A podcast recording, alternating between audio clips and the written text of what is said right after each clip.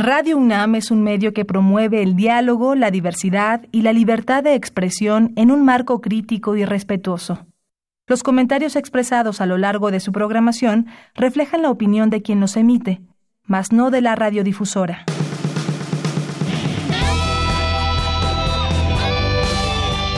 Prisma RU. Relatamos al mundo.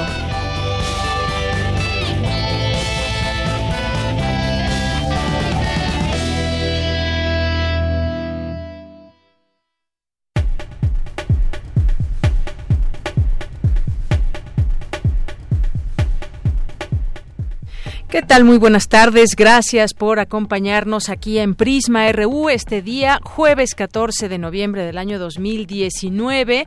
Y por aquí, por esta cabina, se asomó Otto Cázares. Está por aquí, que venimos a, a una reunión, una reunión radiofónica el día de hoy. Y pues bueno, se hace acompañar aquí de muchos jóvenes que toman la clase de es el Laboratorio de Medios y Humanidades. El Laboratorio de Medios y Humanidades, muy bien. Bueno, pues ¿cómo te llamas? Este, Eric Salazar. Eric Salazar. Bueno, déjenme decirles que Eric y también otros compañeros de este laboratorio vinieron a conocer las instalaciones de Radio UNAM y el día de hoy pues nos acompañan muy brevemente en este espacio. Y bueno, el laboratorio, ¿de qué semestre vienen? ¿Cómo te llamas? Eh, yo me llamo Alejandro Herrera y venimos del tercer semestre. Muy bien, de la Facultad de Filosofía y Letras. ¿Y algo más que quieras decir? Bueno, pues yo vengo de colado, yo soy de otro seminario, este, pero mis, amigos me invitaron y estoy Bueno, aquí nunca muy faltan contento. los colados. Muy bien. Pues bienvenidos todos ustedes. Muchas gracias por estar en esta cabina, Gracias. darnos la bienvenida a este programa que se hace en vivo y con su presencia, pues la verdad es que nos da muchísimo gusto que nos acompañen y que se queden un ratito con nosotros para que vean cómo se hace un programa en vivo. Pues muchas gracias. Gracias, Gracias. gracias, muchas gracias. Y también gracias Otto, gracias a Héctor, ya se fue. Por ahí anda. Bueno, y, y aquí a todos los alumnos que acompañan a esta clase, este laboratorio. Bien, pues el día de hoy, el día de hoy vamos a platicarles eh, sobre eh, vamos a seguir platicando sobre esta designación de la Comisión Nacional de Derechos Humanos de Rosario Piedra. Vamos a platicar hoy con la senadora Citlali Hernández Mora, porque hay una nota el día de hoy. Ayer les platicábamos ahí, mm, los gobernadores del PAN no la van a reconocer y hoy hay otra información también que acaba de salir hace unos, hace unos minutos que tiene que ver con que renuncian cuatro consejeras a la, de la CNDH por este caso, por falta de legitimidad en este en este proceso, están molestos y hacen ahora este llevan a cabo esta acción de renuncia. Hay mucho que platicar al respecto. ¿Cómo lo va a validar? ¿Cómo lo valida eh, este partido que dio su aval a que ya no se volviera a reponer todo este proceso? Hablaremos de este tema, un tema muy importante porque tiene que ver con los derechos humanos tan importantes en nuestro país y su defensa férrea desde no solamente desde una persona, sino también es toda una institución. Vamos a platicar de ese tema y hoy es el Día Mundial de la Diabetes, que sírvase para reflexionar sobre esta terrible enfermedad. México ocupa el segundo lugar en personas que mueren cada año por este problema de la diabetes y que cada vez llega a presentarse en edades más tempranas. Vamos a hablar de ese tema y vamos a hablar también en nuestra segunda hora de la película Tiempos Impulso de la directora Bárbara Ochoa, que nos acompañará aquí en cabina, eh, donde toca el tema de la pérdida de un hijo y las implicaciones del el luto de la madre, que tiene también el papel que desempeña en la familia. Y bueno, pues vamos a hablar de ese tema. Hoy también eh, vamos a tener Cinemaedro con el maestro Carlos Narro ya para finalizar la emisión de hoy. Vamos a tener también una entrevista en la sección de cultura con Tamara Quirós, la exposición Retrato Naturaleza, una entrevista a Franco Aceves, eh, que es un artista plástico, así que no se lo pierdan. Tendremos también información nacional e internacional. Esto y más en punto de la una, ya comenzamos. Ojalá que estén ahí presentes con nosotros en el 96.1 de FM. Yo soy de Yanira Morán y a nombre de todo este equipo, eh, le damos la bienvenida y las gracias por acompañarnos. Adiós a los chicos que ya se van de filosofía, gracias por su visita. Y bueno, pues desde aquí relatamos al mundo.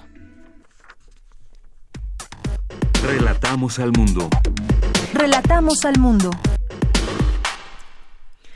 Bien, pues en este día, jueves 14 de noviembre, en resumen, el cambio climático causa enfermedades agudas y crónicas, además de exacerbar condiciones preexistentes. Más adelante, mi compañera Cindy Pérez nos tendrá la información. La UNAM, Fundación UNAM, Grupo VAL otorgan por segundo año el premio VAL UNAM. Virginia Sánchez nos tendrá los detalles. Entregan diplomas a los primeros médicos investigadores graduados del Plan de Estudios Combinados en Medicina. Mi compañera Cristina Godínez nos tendrá la información. Hoy se conmemora el Día Mundial de la Diabetes. 442 millones de adultos en el mundo padecen esta enfermedad. Dulce García nos tendrá los detalles. Joan Margarit, poeta en lengua española y catalana, fue galardonado este martes con el Premio Cervantes 2019, el máximo reconocimiento de las letras en español. En temas nacionales, el presidente Andrés Manuel López Obrador informó que la Secretaría de la Defensa Nacional es la que está a cargo de la seguridad del exmandatario Evo Morales, quien se encuentra asilado en el país. Con la llegada de Rosario Piedra a la Comisión Nacional de Derechos eh, Humanos, cinco integrantes del Consejo Consultivo renunciaron a su cargo después de cuestionar su legitimidad.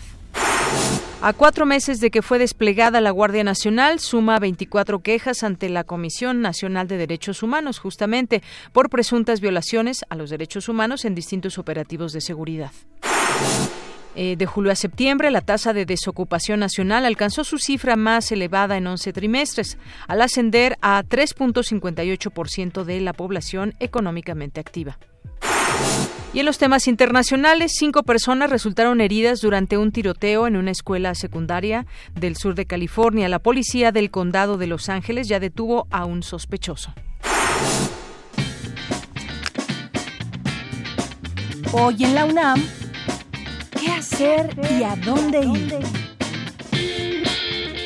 La Dirección General de Divulgación de la Ciencia organiza la conferencia La evolución química del universo, que se llevará a cabo hoy a las 19 horas en la Casita de las Ciencias, ubicada al interior del Universum Museo de las Ciencias. La entrada es libre y el cupo limitado.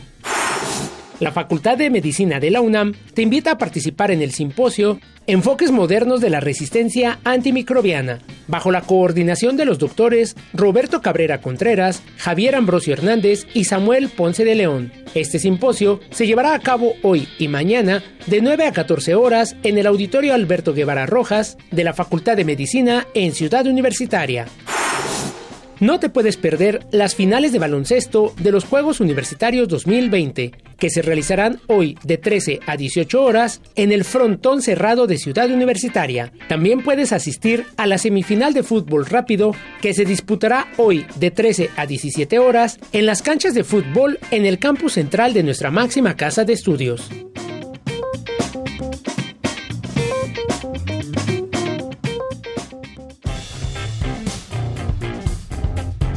Campus RU.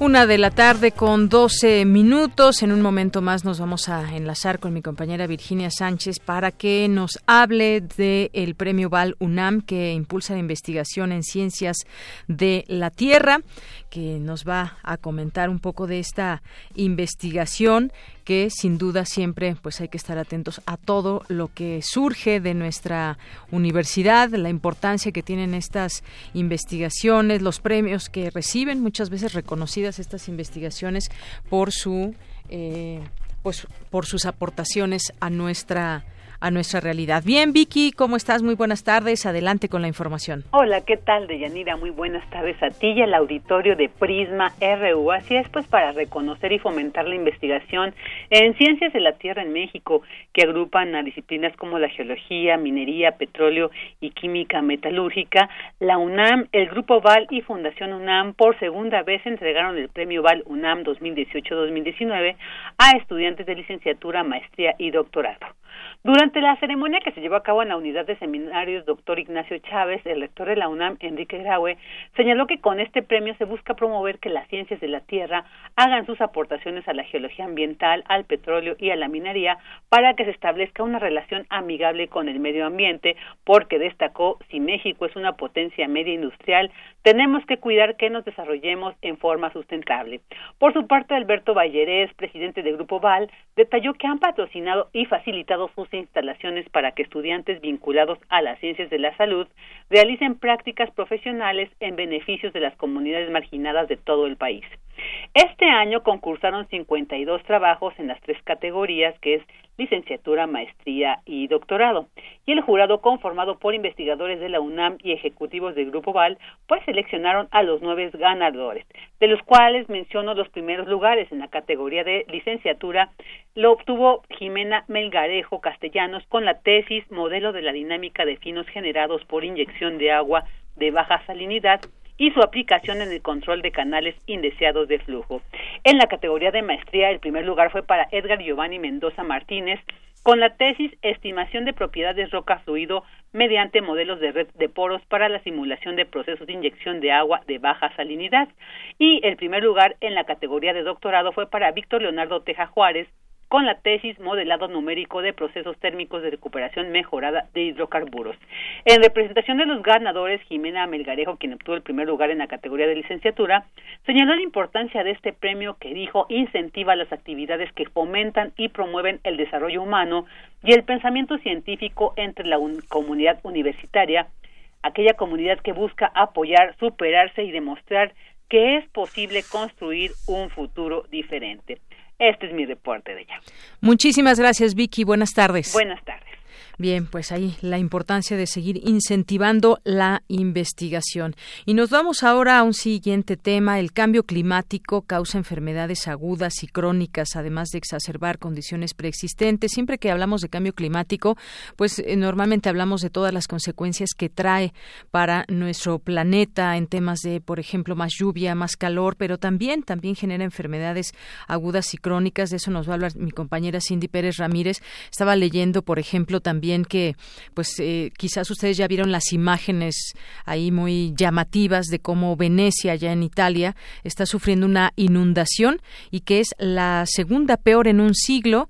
Ya el alcalde de este lugar de Venecia Luigi eh, Burganaro dijo que estas inundaciones excepcionales que se registran desde la tarde del martes, las atribuyó al cambio climático, justamente sufriendo una inundación de 187 centímetros, afectando a sus habitantes, que dice no se verá un fenómeno de esa magnitud, no se veía desde 1966. Bueno, pues como les decía, no solamente causa este tipo de inundaciones, sino también enfermedades agudas y crónicas, de lo cual nos va a platicar mi compañera Cindy Pérez Ramírez. Adelante, Cindy. Muy buenas tardes, Deyanira. Así lo señaló Manuel Ruiz de Chávez, comisionado nacional de bioética, durante la conferencia Cambio Climático y Salud realizada en el auditorio Alfonso Caso de la UNAM, quien detalló que esta situación es más aguda en los países de bajo y mediano ingreso. El incremento de las olas de calor ha aumentado, por ejemplo, los golpes de calor y las deshidrataciones. Algunas enfermedades son sensibles a las variaciones del clima, por lo que se espera un aumento en la tasa de incidencia de este tipo de enfermedades. Ejemplo de ello es el dengue. Las cifras de este año en México son alarmantes, con más de 20 mil casos confirmados y se ha señalado que la propagación del mosquito ha alcanzado áreas que superan los 1.500 y los 2.000 metros sobre el nivel del mar. En septiembre del año en curso, Mesina y colaboradores realizaron un mapeo estadístico sobre el efecto del calentamiento global en la posible distribución del mosquito Aedes. Para 2050 pronostican la presencia de esta enfermedad en ciudades como Nueva York, donde no se ha presentado de manera endémica. El también miembro del Consejo Directivo de Fundación UNAM señaló que ante el cambio climático todos somos vulnerables, pero la susceptibilidad depende de la posición geográfica y social, por lo que la adaptación global al clima es el mayor reto de nuestra sociedad. Sin embargo, también presenta la oportunidad de realizar cambios y mejores en las tecnologías. en las infraestructuras sociales e institucionales, en nuestros hábitos y prácticas sociales, para tener una visión ecocentrista, ya que pertenecemos a este planeta junto a, junto a los, con los demás seres que la habitan.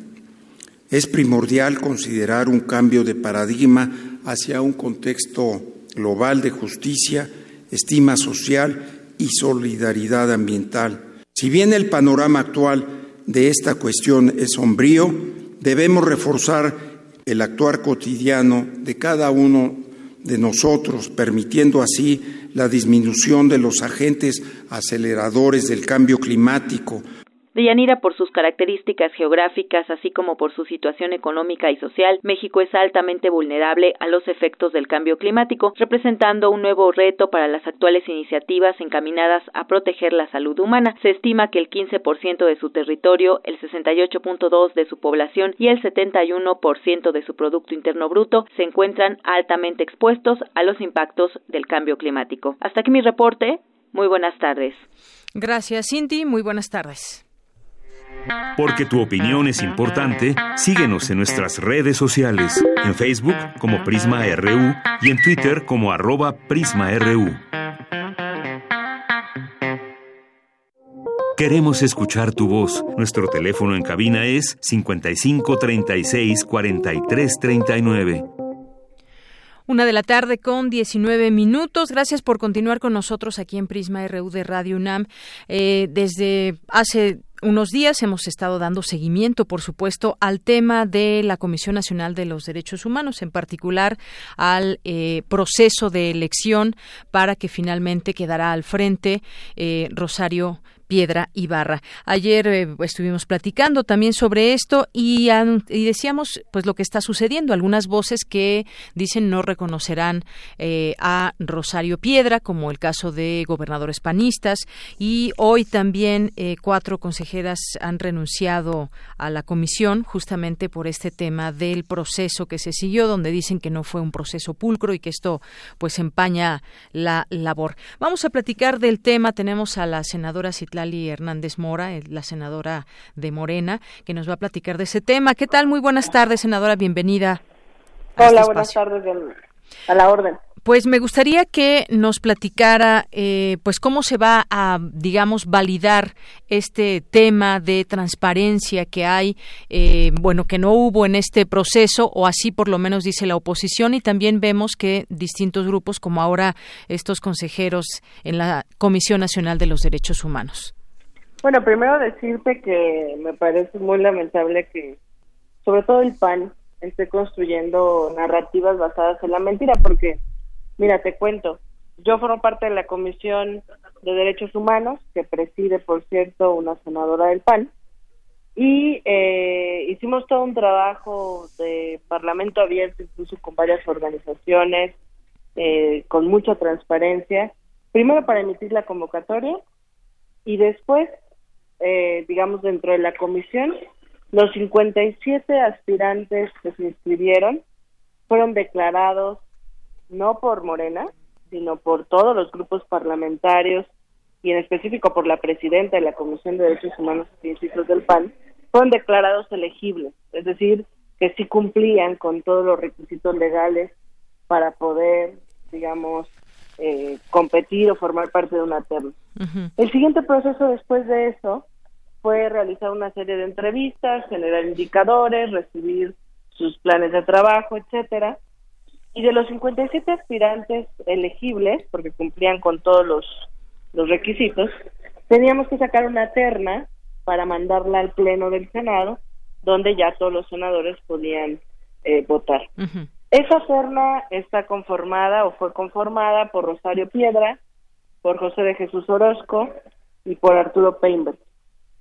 En el seno de la Comisión de Derechos Humanos eh, y de Justicia, que eran a las dos comisiones que de manera unida tenían que sesionar para definir la terna, hubo una propuesta de una terna alternativa, en la que, por cierto, Morena dividió, votamos diferente y eh, acompañamos la propuesta algunas senadoras de la terna alterna que inició siendo propuesta por el senador Álvarez Picasso. porque nos parecía que era una terna que cumplía un poquito más con los requisitos y con las exigencias eh, de las organizaciones sociales. Y bueno, al final perdimos la votación y el, eh, digamos, el PAN en su conjunto votó por esta terna donde estaba Rosario. Se va al Pleno y a partir de ese momento, digamos, sale de las manos de las comisiones y entra una ruta pues donde ameritan ciertas negociaciones políticas, sobre todo porque se necesita una mayoría calificada. Es decir, con la mayoría que tiene Morena no es suficiente. Y eh, bueno, eh, es decir, me parece fuera de lugar que digan que es ilegal y que no cumple con los requisitos, porque ellos acompañaron todo el proceso, están ahí las pruebas, cómo votaron, cómo acompañaron a esta terna. Claro que ya al llegar al Pleno, ellos habían dicho que no acompañarían a Rosario, y en el caso de Morena, varios decíamos que no acompañaríamos a José de Jesús Orozco porque fue magistrado electoral en 2006 que avaló el fraude. Y bueno, lo demás ha sido la búsqueda de, apoyos, de votos para lograr la, mayoría calificada. Se logra la mayoría calificada a la tercera votación con eh, Rosario Piedra y al día siguiente, porque ni siquiera en ese momento inició, digamos, la acusación del PAN de que había sido fraude, al día siguiente o en la noche siguiente empiezan a decir que hubo fraude, que no había votos, etcétera. Pues bueno, me parece muy preocupante que intenten manchar no solo el proceso, sino a la misma Rosario, que ya viene de la lucha en la búsqueda de los desaparecidos, porque no es con la mentira como, como se dan los debates políticos, y creo que el PAN está cayendo lamentablemente en esa lógica. Y senadora, en este sentido, pues ya no solo son los senadores del PAN. Mi pregunta sería la siguiente: ¿por qué no ante estas dudas y ante esta duda, por qué no se repitió el proceso? ¿Por qué no se dieron la oportunidad de transparentar esto y decir que volviera a ganar Rosario Piedra en todo caso y que además incluso votaron en contra de su propio coordinador que pedía que se realizara otra vez el proceso? Bueno, pues justamente frente a esas acusaciones al interior del grupo parlamentario de Morena discutimos que no podíamos permitir que se manchara también nuestra honorabilidad con acusaciones fuera de lugar, porque debo contarte que el PAN está incluso dividido en eso también. Hay quienes dicen, a ver, hay duda, pero no podemos decir que es fraude, porque cuando ya se habla de fraude es que hay dono e intención de, de inclinar, digamos, un resultado. Y en el grupo parlamentario, con puntos de vista encontrados, al final decidimos solicitar que se repitiera el proceso del procedimiento de votación. eh, al final nuestro representante como grupo parlamentario es el coordinador del grupo, Ricardo Monreal. Él habla con distintos grupos, nos comenta que pues ya, eh, digamos, se bajó la, se bajaba la tensión y esperábamos nosotros que pues en ese sentido el PAN le bajara, digamos, su argumentación golpista y al final siguió en el debate de manera muy agresiva cosa que molestó a algunos senadores de Morena y ahí es donde se rompe, digamos, el consenso del grupo y tú puedes ver las votaciones, hay quienes votaron a favor, quienes votaron en contra y quienes nos abstuvimos eh, para repetir el proceso. Y bueno, pues se, votó en contra de, ese, de esa propuesta y lo que seguía era continuar con el proceso, que si ya había sido votado Rosario Ibarra, pues se le tomaba protesta y bueno, lamentablemente terminó de una manera vergonzosa. Y bueno, más allá del escándalo que de eso se han ocupado ya muchísimos medios de, dar cobertura a este zafarrancho que se dio ahí con los senadores, que parecería ser que, pues bueno, se intentaba detener esta toma de protesta, pero cómo enfrentarán todo este tema de legitimidad, senadora, al organismo, porque ya las consejeras que acaban de renunciar, consejeras ciudadanas, hicieron una carta donde, eh, pues dicen que esto es como un sometimiento de la comisión al poder, porque además el presidente ya había dado su aval. ¿Qué le parece esto que está sucediendo? ¿Cómo van a enfrentar todo esto, senadora? Mira, yo creo que donde hubo mayor eh, atentado a la legitimidad fue en el Senado. Todo el Senado le debemos una disculpa a la ciudadanía por haber eh, enturbiado el proceso de esta manera. Y bueno, creo que también no hay pensamiento único, así como hay consejeros que renunciaron, también hay consejeros y consejeros que están diciendo no es la manera en la que se tiene que fortalecer la comisión. Yo solo haría una reflexión. Uno de los argumentos que se le cuestionan a Rosario Ibarra es, digamos, que fue candidata en su momento de Morena. Que hay una cercanía al presidente, luego entonces hay un sometimiento. Yo primero quiero ser muy crítica con eso porque creo que en este país nunca ha habido organismos autónomos, lamentablemente siempre se han elegido con base en negociaciones políticas. Y segundo, decir que yo no creo que Rosario Ibarra se vaya a someter al poder. Tan es así que cuando el Senado decide darle la medalla a Belisario Domínguez a su familia, a su madre, por la lucha en la búsqueda de los desaparecidos, el discurso no es de sometimiento. El discurso incluso es muy crítico. Le dice enfrente al presidente que a un año no se ha eh, dado resultado en los desaparecidos, que aún faltan muchas cosas. Entonces, bueno, yo creo que no se puede negar que en su momento fue una candidata externa de Morena, pero tampoco podemos decir que va a estar sometida al poder. Y más bien lo que nos toca a todos es fortalecer la Comisión Nacional de Derechos Humanos no convertirlo en un conflicto político que tenga un impacto institucional, porque este país tiene grandes deudas y grandes pendientes. Y yo creo que habrá organizaciones sociales que decidan no acompañarla, pero también habrá organizaciones que decidan fortalecerla. Y bueno, yo creo que es. Y sobre todo las víctimas, ¿no? Que tendrán. Claro, sobre todo las víctimas, que al final tienen una cantidad de denuncias y una cantidad de pendientes a resolverse pues bueno, como en todo, habrá quienes estén de acuerdo, quienes no estén, pero creo que el discurso exagerado y que alerta el daño a una institución me parece fuera de lugar.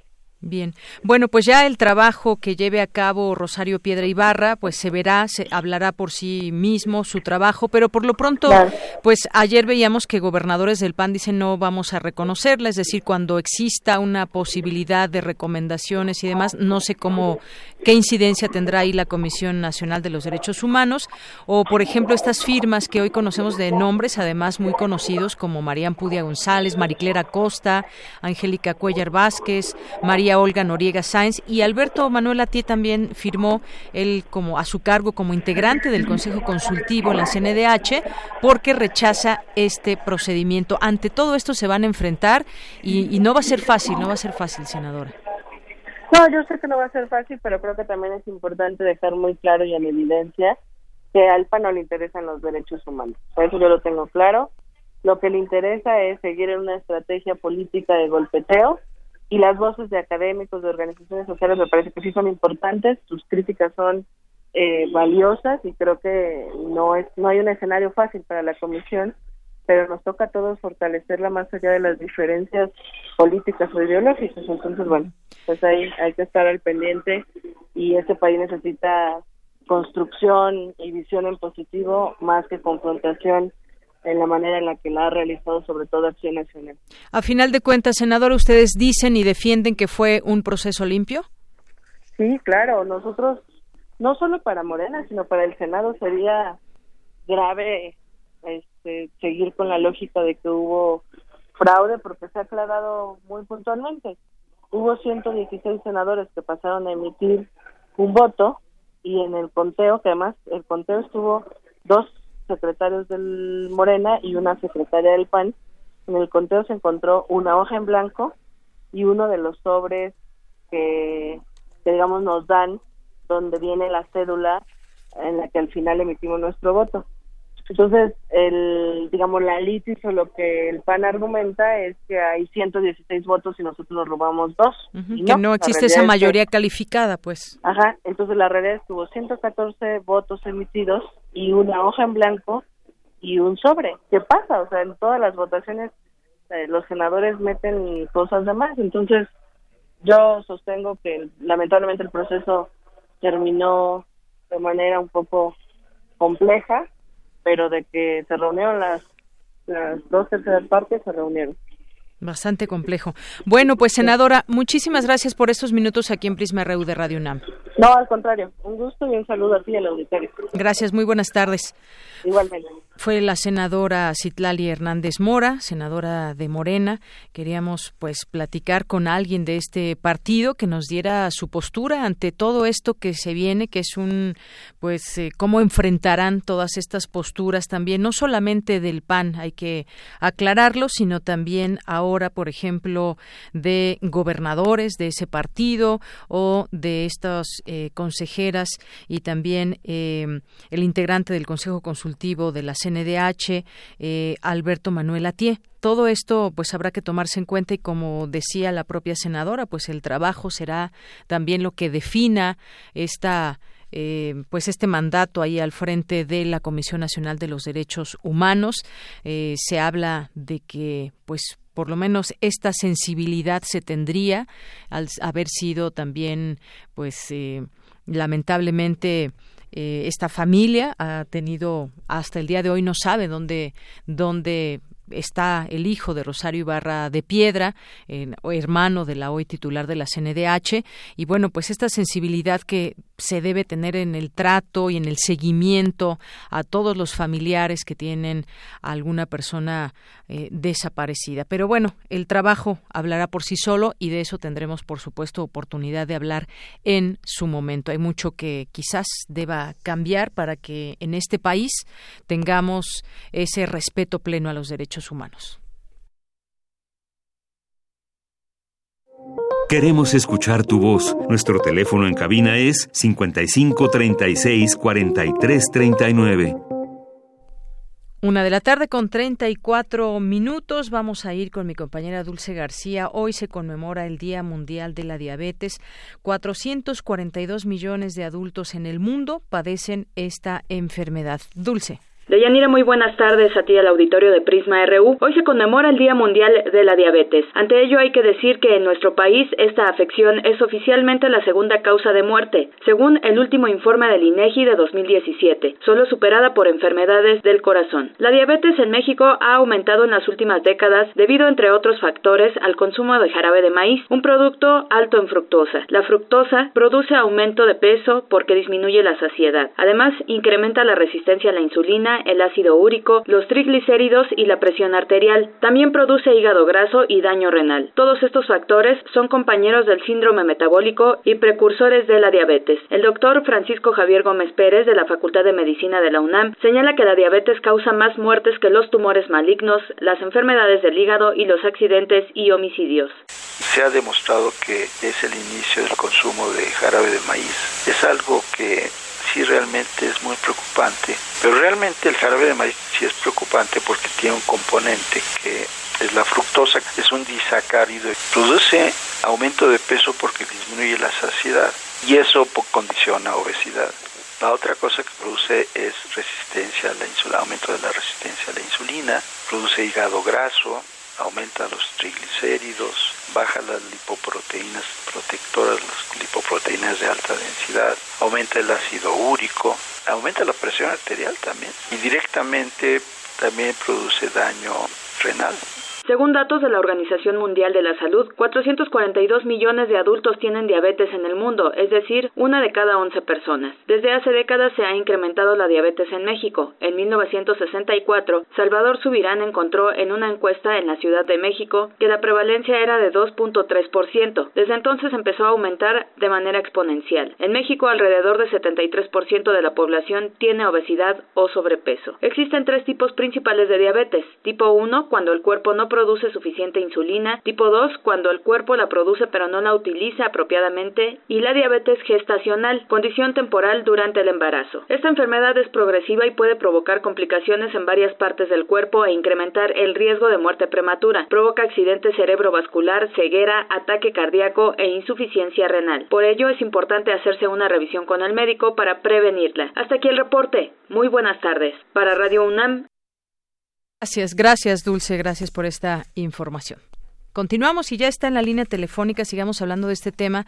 Estaba yo viendo hoy que es el Día Mundial, pues referir también datos de lo que sucede con la diabetes en México. Uno de cada diez mexicanos está a punto de padecer diabetes, esto de acuerdo a la Federación Mexicana de Diabetes. Alrededor de 300 millones de personas adultas tienen prediabetes en el mundo y bueno, pues uno de cada diez mexicanos es la cantidad que hay aquí en nuestro país. Diabetes en México, los datos clave en 2019, que entre ellos pues se habla de la alimentación, del ejercicio, cómo prevenirla, dado que pues es posible prevenir esta enfermedad. Y los datos también que nos comentaba Dulce en esta nota, por consumo de jarabe de maíz, aumenta la diabetes en México, da a conocer este académico. Y bueno, pues vamos a hablar del tema. Tengo en la línea telefónica a Luz Herrera, que es gerente de negocio de cuidado para la diabetes en Abot. ¿Qué tal, Luz? Muy buenas tardes, bienvenida. Hola, Yanira, muy buenas tardes. Muchas gracias por tu invitación. Gracias, Luz. Eh, pues hablábamos también desde el punto de vista médico con un académico de la UNAM, pero quisiera que comentáramos algunos otros datos también sobre la diabetes. Hay quien ya la padece, quien está propenso por eh, temas de eh, de que la hereda, por ejemplo, esta es una enfermedad que también puede ya venir en los genes y se puede desarrollar alguna edad en las personas a cierta edad por esta carga genética que se tiene, pero algunos datos me gustaría que nos que nos compartieras en torno a la diabetes en México, cómo es que se puede prevenir, por ejemplo, y si forzosamente para que nos dé diabetes necesitamos tener algún familiar cercano o podemos tener diabetes simplemente por el hecho de nuestra mala alimentación, nuestra falta de ejercicio, por ejemplo. Gracias, Deyanira. Precisamente viendo los temas de números en México, alrededor de 2 millones de personas viven con diabetes en México, lo cual es muy importante. Adicionalmente se ha convertido en un problema de salud pública y en la última eh, documentación, en el último estudio de JAMA, México es el quinto país de mayor mortalidad relacionada con la diabetes a nivel mundial, lo cual también es crítico. Como bien lo mencionas, hay diferentes tipos de diabetes. La diabetes tipo 1, en la cual el cuerpo es incapaz de producir la insulina, naces con esto, con este, con esta eh, diabetes, y alguna que es, y la diabetes tipo 2 que se desarrolla durante la vida si bien la diabetes tipo 1 no se puede prevenir, es muy importante controlarla y créeme que hay mucha tecnología eh, en este momento en el mundo que permite que una persona con diabetes tipo 1 pueda vivir una vida completamente plena. Así Y la diabetes tipo 2, que es aquella que sí puedes prevenir con un muy buen cuidado de la salud, con unos muy buenos hábitos de alimentación y con ejercicio. Así es, las estadísticas de diabetes tipo 2 justamente en México revelan que en el último año aumentó 1.66% la incidencia de esta enfermedad y como sabemos también tiene varias eh, etapas. Hay incluso también quienes portan diabetes pero no saben que tienen diabetes y entonces no siguen ningún tipo de cuidado especial. ¿Cuáles diríamos que son los cuidados que se deben tener una persona que se le acaba de diagnosticar? Eh, ¿Qué tipo quizás de exámenes e incluso para después dar pie a cómo debe mantenerse esta persona, alerta de qué y si puede utilizar algunos elementos que, eh, pues a través de los cuales esté midiéndose la glucosa y todo este tema. Pero, pues empecemos con esto. Por favor. Bueno, muy bien. Una persona puede ser diagnosticada con diabetes con un examen de sangre muy sencillo en el cual se mide la cantidad de azúcar que existe en la sangre. Hay unos límites normales y en, después de hacer el examen el médico le va a decir si tiene o no eh, diabetes. Cuando ya le, diagnostican estos, esta cantidad, esta eh, elevada cantidad de azúcar en sangre, lo primero que se deben hacer es modificaciones en los hábitos de salud, ejercicio y mejorar la alimentación. Eh, adicionalmente, en algunas ocasiones el médico va a dar un medicamento farmacológico o en algunos casos, si es tipo 1, debe utilizar la insulina porque es la única manera en que el cuerpo y las células pueden utilizar esta energía para hacer bien su, para llevar su funcionamiento normal. Después de hacer esto tiene que controlarse y lo más importante es el control. Todas las personas que tienen diabetes deben mantener un rango mínimo y máximo del azúcar en sangre. Para eso ya hay nuevas tecnologías ya no se necesita pincharse los dedos 10 o 12 o 14 veces al día o en la madrugada para ver si el nivel está correcto. Hay tecnologías que permiten que se monitoree esa, esa cantidad de azúcar en sangre de forma permanente. Esos son sistemas de monitoreo de glucosa, como es el caso de Freestyle Libre. Este monitoreo permite que el paciente pueda identificar si cuando come algo está subiendo o está bajando el nivel de glucosa. Es tan peligroso tenerlo alta como tenerla muy baja. En muchas ocasiones, si se hace hipoglicemias, que es como se llama cuando la glucosa está muy baja, el paciente empieza a sudar y se puede desmayar.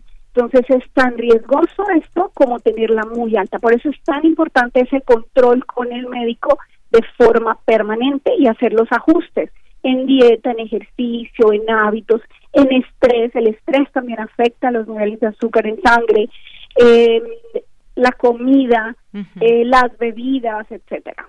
Muy bien, son una serie de elementos que deberíamos de eh, cuidar como los consumimos todos los días en nuestra en nuestros eh, alimentos diarios y también pues el ejercicio que es una forma también de, de mantenernos no solamente en forma sino de mantener también la salud interna del propio cuerpo. Sí, así es, Deyanira. Y básicamente lo que se hace cuando el paciente es diagnosticado con diabetes es hacer un, un trabajo de, de, varios, de varios profesionales. No solamente está involucrado el médico, es muy importante involucrar a un nutricionista que le ayuda a tener un balance en su dieta adecuado para mantener ese control del azúcar en sangre.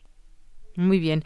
Bueno, y todo esto, como decíamos, ya una vez diagnosticada esta enfermedad, hay una serie de elementos que, pues bueno, nos permitirían cuidar de nuestra salud, un monitoreo constante, que esto se puede hacer a través de varias vías, como nos decía, por ejemplo, hay aparatos que nos están midiendo la glucosa y que ya podemos tener en casa, así como se nos, nos podemos medir la presión arterial. Cuando alguien padece de presión arterial, pues bueno, puede estarse constantemente eh, eh, midiendo la presión ya en casa. Hay una serie de, de elementos que nos ayudan en todo esto también.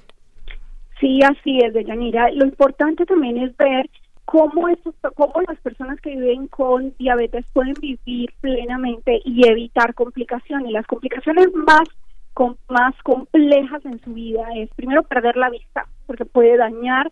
Exacto, todos los efectos.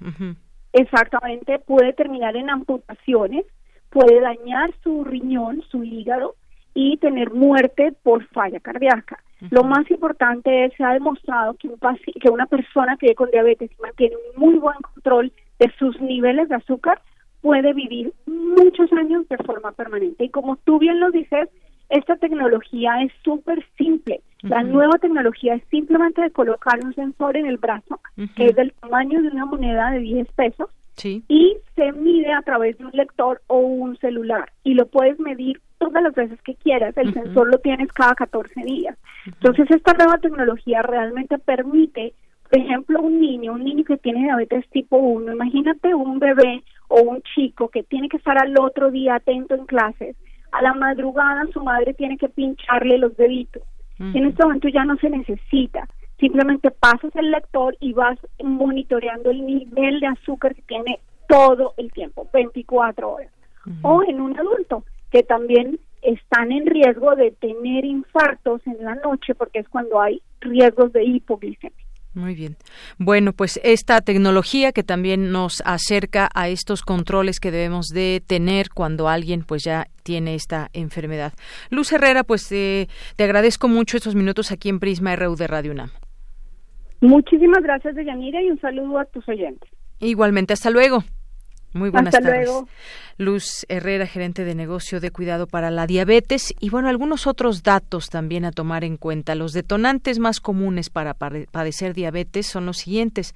Si usted tiene 45 años o más, aunque decíamos desafortunadamente ahora ya hay niños con diabetes, se encuentra otro de los elementos eh, de los detonantes más comunes para padecer esta enfermedad, se encuentra en constante estrés, padece sobrepeso y obesidad, tiene una vida sedentaria, camina menos de 30 minutos al día, realiza una actividad física solo dos veces por semana, eso no basta, lleva una dieta en calorías, alta en calorías, carbohidratos, azúcares, grasas saturadas o trans. Ya hay algunos, algunos alimentos que podemos eh, ver en, su etiquetado, el que se puede leer porque alguno es letra muy pequeña, que a veces ni siquiera se entiende, pero algunos, algunos eh, alimentos eh, procesados tienen claro claramente algunos contenidos como ese tema de las grasas trans que se puede apreciar en distintos alimentos que podemos encontrar en el supermercado.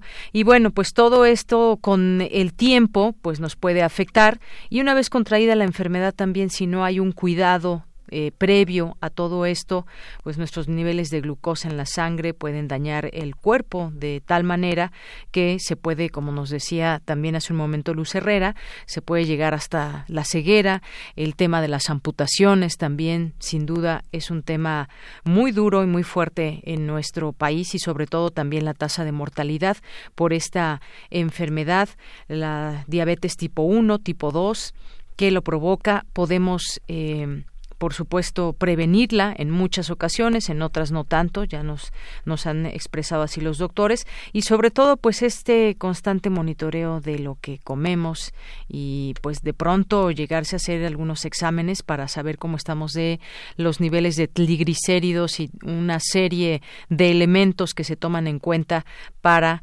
eh, pues para que podamos saber a qué le tenemos que bajar, si a las grasas o a qué tipo de alimentos. Y bueno, pues hoy que es el Día Mundial de la Diabetes, queríamos platicar con ustedes sobre este tema para hacer conciencia eh, para nosotros, para nuestra familia, qué es lo que estamos comiendo todos los días. Y bueno, pues esto sin duda también pueden ser elementos importantes que nos sirvan para la prevención. Y bueno, pues antes de irnos a cultura también, pues eh, viene el buen fin y habrá que reflexionar también si realmente son ofertas que convienen o simplemente pues nos podemos sobregirar en gastos que luego vamos a lamentar. Hay ahí en la página de la Profeco también están la comparación de precios si es que ustedes van a, a, ser parte de este buen fin o no. Ahí esta página eh, oficial de la Profeco pues tiene cuenta con varias herramientas de comparación de precios para que pues bueno tomen en cuenta todos estas, eh, toda esta situación para que no se dañe su economía. Continuamos. Opinión es importante. Síguenos en nuestras redes sociales, en Facebook como Prisma RU y en Twitter como arroba PrismaRU. Queremos escuchar tu voz. Nuestro teléfono en cabina es 55 36 43 39.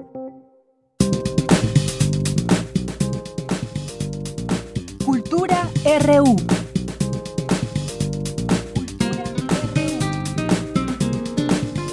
Bien, nos vamos ahora a Cultura. ¿Qué tal, Tamara? Muy buenas tardes.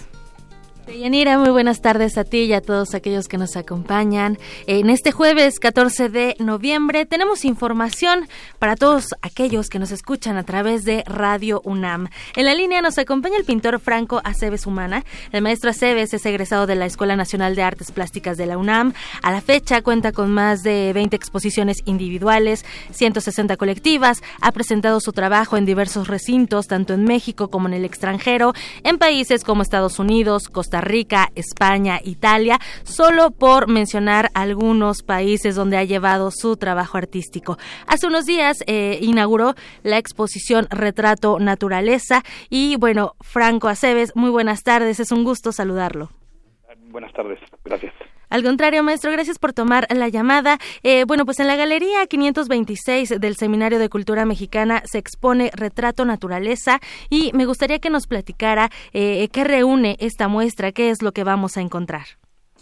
Bueno, son este, pinturas, hay algo de acuarela, o sea, un poco de obra sobre papel, este, que todo lo que tienen todas las piezas en común es que están hechas nada más con eh, cinco colores, azul, amarillo, este rojo, eh, blanco y negro. Y según el caso, porque son cuatro series, este pues, han sido tratados de distinta distinta manera. Por ejemplo, hay una serie de que son retratos de pintores que están hechos en, eh, están hechos con emulsión de huevo y en esos casos este cambié eh, los colores del lugar. O sea, puse a veces el azul donde iría el amarillo y así. Este, por ejemplo. Y entonces quedan con unos colores un poco raros, aunque internamente el cuadro mantiene una lógica. En otros, y bueno, y, los colores nunca se mezclan, sin, o sea, se mezclan en la pintura, eh, superponiendo capas. O sea, a base de transparencias de muchas capas se van logrando el resto de los colores. Este, en otros casos, en, este, porque hay una serie que es de impresentables, que son personajes que a mí me, me repugnan. ¿Cómo qué nombres eh, de, estos pues, personajes que, que son los impresentables? No sé, el niño verde, este, eh, Rosario Robles, eh, la Barbie, Romero Deschamps, Sandoval Íñiguez, Norberto Rivera. No, son 20 personajes. Es la primera temporada. Así es. Este, eso ahí lo que hice fue utilizar un azul, un rojo y un amarillo muy, muy, muy eh, prendidos, como eléctricos. Este, haciendo una referencia a Andy Warhol que también, bueno, son colores que le gustaban mucho, estos colores encendidos, o bueno, los usaba bastante. Este, y además él también hizo una serie de, de criminales. Okay. Este, luego, la, la, serie de acuarelas está trabajado con el mismo sistema de los colores, cambiando también de posición. O sea, uno intercambiando, ¿no? Azul con rojo. En algunos casos se mueve un color. Y, y una serie de naturalezas que están trabajados en, ambos sistemas.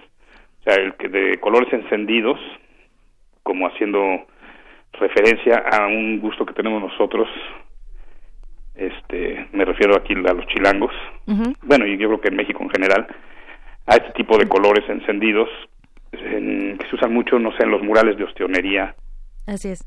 en los manteles de las fondas este en los rótulos de los puestos callejeros de tacos. En fin con este tipo de colores que son los que utilicé para los impresentables también hago unas naturalezas muertas y en otros casos hago intercambio los colores, como en el caso de los retratos de pintores, o bien los muevo, o sea, de plano físicamente el azul está, está corrido, digamos. Como un juego, así es. Maestro Franco, me gustaría que nos platicara también eh, cómo dar vida a algo inanimado, cómo trabajar los pigmentos, vaya, cómo lograr un diálogo a través de la pintura. Y bueno, eso lo, lo podremos ver en esta exposición, pero bueno, me gustaría que usted nos contara acerca de cómo lograr este diálogo a través de la pintura, el mensaje que, que, el, que va a recibir el espectador a través de la obra. Pues bueno, o sea, en, o sea decidí hacer eh, retratos y naturalezas muertas porque son eh, clásicos de la pintura universal de, de todos los tiempos, ¿no? Y es un poco, pues, este, por regresar a eso y, demostrar que sigue siendo válida la pintura. Está trabajado muy, bueno, con sistemas pues, arcaicos de veladura, que son de mucha paciencia. Es trabajo como de cuatro años Okay. Y este, y pues bueno, yo lo que trato de hacer es, incluso aunque esté tocando el tema de los murales de, bueno, me esté inspirando un poco en los murales de ostionería, el trabajo es muy, este, elaborado, son muchas capas de, de color que se enciman y, y se ve, o sea, se ve la primera capa y se ve la última, aunque estén encimadas, digo, este, especialmente los que están hechas con emulsión de huevo que es una técnica que se presta mucho para eso. Muy bien, maestro, pues sí, a través de esta muestra, pues podemos realizar ahí, eh, pues un viaje a través de la pintura hacia otros mundos, a través del color, a través de la iluminación también, trabajo de diversas técnicas. Eh, ¿Cómo fue el proceso de selección de las obras para lograr esta exposición, maestro? Este, pues, eh, pues muy sencillo, la verdad, porque digamos son series bastante cerradas, digo, Los Impresentables es una serie de 20, es, una, es como si fuera una sola pieza, más dos presidentes, al que yo considero el más perverso y el más tarado, expresidentes son. Nos dice que esta es la primera serie de, de, estos retratos, así es la primera temporada. ¿Cuándo saldrá una segunda temporada? ¿Está pensando hacer una segunda temporada? Sí, voy a descansar un poquito de eso. Ajá. O sea, voy a hacer otras cosas que estoy haciendo. Bueno, voy a seguir un poco con las naturalezas muertas. Y yo creo que el año que entra empiezo a hacerlos poco a poco otra temporada. Excelente. Maestro, ¿y cómo lo recibe esta, esta galería? Eh, digo, eh, hablar de ustedes, hablar muchísimo, su obra forma parte de colecciones de varios museos, del Museo Nacional de la Estampa, del Instituto de Artes Gráficas de Oaxaca, del Museo Universitario de Arte Contemporáneo de la UNAM. Eh, ¿Cómo lo está recibiendo esta galería? También la gente, eh, que este paseo que va a hacer a través de su obra, ¿cómo, ¿cómo se siente también usted ah, con esta nueva exposición? Yo, me siento bien porque es, obra que vengo trabajando, te digo que es, que es como de cuatro años. Y, y me tardo mucho en hacerlas, por justo porque son muchas, son muchísimas capas, sobre todo lo, digo lo que es temple de con temple de con emulsión de huevo. Este, entonces pues ya ya tenía ganas de verlo junto. El espacio es muy bueno, la museografía, bueno, y él lo hicieron muy bien. Este realmente se ve se ve muy bien y pues verlo junto a mí me pues me da mucho gusto porque ya llevaba un rato queriendo este bueno, me tardé mucho en hacerlo. Y de hecho eso es lo que a nosotros nos gusta, conocer ese proceso creativo. Eh, vemos ya un trabajo final, sin embargo, bueno, son años de labor, son años también de, estudio y de, dedicación también. Maestro Franco, bueno, pues recomendamos esta exposición a la gente que nos está escuchando en este momento a través de Radio UNAM, que se acerquen a su obra, que se acerquen a su trabajo. La Galería 526 del Seminario de Cultura Mexicana se encuentra en Presidente Mazarik, en el número 526 en la alcaldía Miguel Hidalgo. Y bueno, ahí pueden conocer estas series que reúnen la exposición Retrato Naturaleza. Maestro Franco Aceves Humana, muchísimas gracias por tomar la llamada esta tarde. No, pues muchas gracias a, a usted. Hasta luego. Igualmente. Y bueno, de Yanira cerramos con otra información. El poeta Joan Marguerite ha sido eh, reconocido este jueves con el premio Miguel de Cervantes, el galardón más prestigioso de las letras en todo el ámbito del español. El ministro de Cultura y Deporte en funciones y la ganadora de 2018, la poeta uruguaya Ida Vitale, pues han sido los encargados de revelar el nombre del premiado de esta edición y eh, se otorga, se le otorga este galardón por su obra poética de honda trascendencia y lúcido lenguaje siempre innovador. Entre otros galardones que ha recibido el poeta catalán, pues se encuentra también el Premio Reina Sofía de Poesía Iberoamericana y el Premio Iberoamericano de Poesía Pablo Neruda. Además, Joan Marguerite es autor de una importante obra que incluye títulos como Estación de Francia, Joana, Misteriosamente Feliz y Para tener casa hay que ganar la guerra de 2018. Y eh, bueno, además de poeta, Marguerite es arquitecto. Él realizó el cálculo de estructuras de la Sagrada Familia, fue catedrático de la Escuela Técnica Superior de Arquitectura de Barcelona y tiene un libro titulado Cálculo de Estructuras. En este libro hay un poema titulado Encuentro en México y para despedirnos vamos a escucharlo en voz de su autor, Joan Marguerite. Esto es Encuentro en México. Quizá hay que reencontrarse a miles de kilómetros de casa. Ahora hablamos de ello en el viejo convento transformado en hotel. Aún brillan los ojos de la mujer el miedo de la niña, secretos de familia, los monstruos de los cuentos de la infancia, cuentos que no supimos explicarle o cuentos que no quiso nunca oír. Nuestra vida está hecha de un solo miedo y muchas cobardías. Hay que reencontrarse a miles de kilómetros de casa. Todo se aleja esta ciudad también. Volveré, dice una voz detrás de mí, saliendo en autocar por un suburbio de chozas y talleres de automóviles. Debe de haberlo dicho una voz joven, porque yo nunca volveré a Morelia. Bien, pues con esto nos vamos al corte, vamos a la segunda hora de Prisma RU, volvemos. 2019, 100 años del fallecimiento de Felipe Ángeles, general de la Revolución Mexicana. Felipe Ángeles fue un militar revolucionario maderista, un hombre de una sola línea, el humanitarismo por encima del deber como general. ¿A poco ya tomaron Bermejillo? y les hicieron muchas bajas a mis soldados. Se rindieron al vernos llegar. Mire, tenemos un deber humanitario. Entregue las plazas que están ocupando y ahorrese vidas. Deber humanitario. Póngase a pelear y déjese de pendejadas, General Ángeles. A esos que se rindieron los voy a fusilar. Y a usted y su gente voy a hacer hasta lo imposible por partirle su madre. Fragmento. Ignacio Solares. La Noche de Ángeles. Editorial Tusquets, primera edición 2016. Felipe Ángeles. 96.1 FM. Radio UNAM. Experiencia sonora. Hay amores tan profundos que se vuelven leyenda pero hay otros, los más creativos, que prefieren contarlas. Cineclub Radio Cinema te invita a disfrutar de las películas que hicieron historia por mezclar la visión enamorada de sus directores en el ciclo Nos amábamos tanto, directores y sus parejas. María Candelaria, Emilio El Indio Fernández y Dolores del Río. Stromboli, Roberto Rossellini e Ingrid Bergman. Las noches de Caviria, Federico Fellini y Giulietta Massina. Persona, Ingmar Bergman y Liv Ullmann. La danza de los vampiros, Roman Polanski y Sharon Tate. Annie Hall, Woody Allen y Diane Keaton. Todos los miércoles del 6 de noviembre al 11 de diciembre en la sala Julián Carrillo de Radio UNAM. Adolfo Prieto, 133, Colonia del Valle. Cerca del Metrobús Amores. Entrada libre. Radio UNAM. Experiencia sonora. La Ciudad de México tiene una nueva ley de participación ciudadana. Conviértela en tu herramienta de decisión. Más recursos para el presupuesto participativo.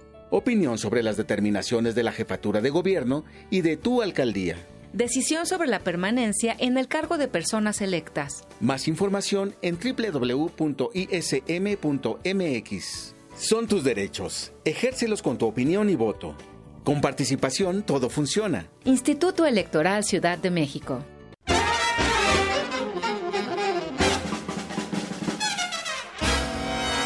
Música de fuego y fragua, de cacerías, funerales, bailes y salas de concierto. Hoy escuchamos sus historias. Viento de bronce. Un programa de Juan Arturo Brennan. Acompáñanos en un recorrido por todos los géneros y todos los estilos de la música de trompeta de lunes a viernes a las 6.40 de la mañana o escucha la repetición a las 3 de la tarde. 96.1 de FM. Radio UNAM. Experiencia sonora.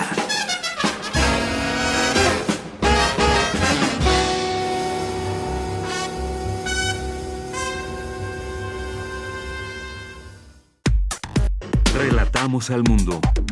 Relatamos al mundo. Mañana en la UNAM, ¿qué hacer y a dónde ir? La Facultad de Ingeniería de la UNAM te invita a visitar la exposición Argento, Estática del Movimiento, del artista Pablo Castillo, egresado de la Academia de San Carlos, quien ha recibido reconocimientos y premios en las numerosas exposiciones colectivas e individuales en el ámbito nacional e internacional. Esta muestra está integrada por piezas a partir de materiales reciclados, reuniendo lo orgánico e inorgánico en un solo sitio. Disfruta de esta exposición que se presenta en el Palacio de Minería hasta el 29 de enero de 2020. Como parte del Certamen Internacional de Documentales sobre Migraciones y Exilios 2019, la Filmoteca de la UNAM proyectará la cinta Oscuro y Lucientes del director español Samuel Alarcón, quien aborda la muerte de Francisco de Goya, fallecido durante su exilio francés en 1828. Su cuerpo fue enterrado en el cementerio local de Burdeos, y nadie en España, ni siquiera su familia, reclamó su cuerpo. Pasaron décadas hasta que el cónsul español en Burdeos encontró por casualidad la tumba del artista, convertida en ruina. Tras años de trámites, el cónsul acabó consiguiendo el permiso para exhumar el cadáver y poder trasladarlo a España. Pero al momento de abrir la lápida, la sorpresa de todos los presentes fue grande. La cabeza de Goya había desaparecido. No te pierdas esta historia llena de misterio y asista a la función mañana en punto de las 19 horas en la Sala Carlos Monsiváis. La entrada general es de 40 pesos. Mañana es viernes de danza del taller coreográfico de la UNAM. No te puedes perder la puesta en escena Cuatro Puntos, que incluye los montajes La migración del amor de la coreógrafa Yasmín Barragán, Sinfonía de los Salmos de Gloria Contreras, Memoria de uno mismo de Sara Matri y Propicia Sidera de Diego Vázquez. La función será mañana en punto de las 12.30 del día en el Teatro Carlos Lazo de la Facultad de Arquitectura en Ciudad Universitaria. La entrada es libre y el cupo limitado. Para Prisma RU, Daniel Olivares. Estamos de regreso en esta segunda hora de Prisma RU. Gracias por su compañía, gracias por su presencia.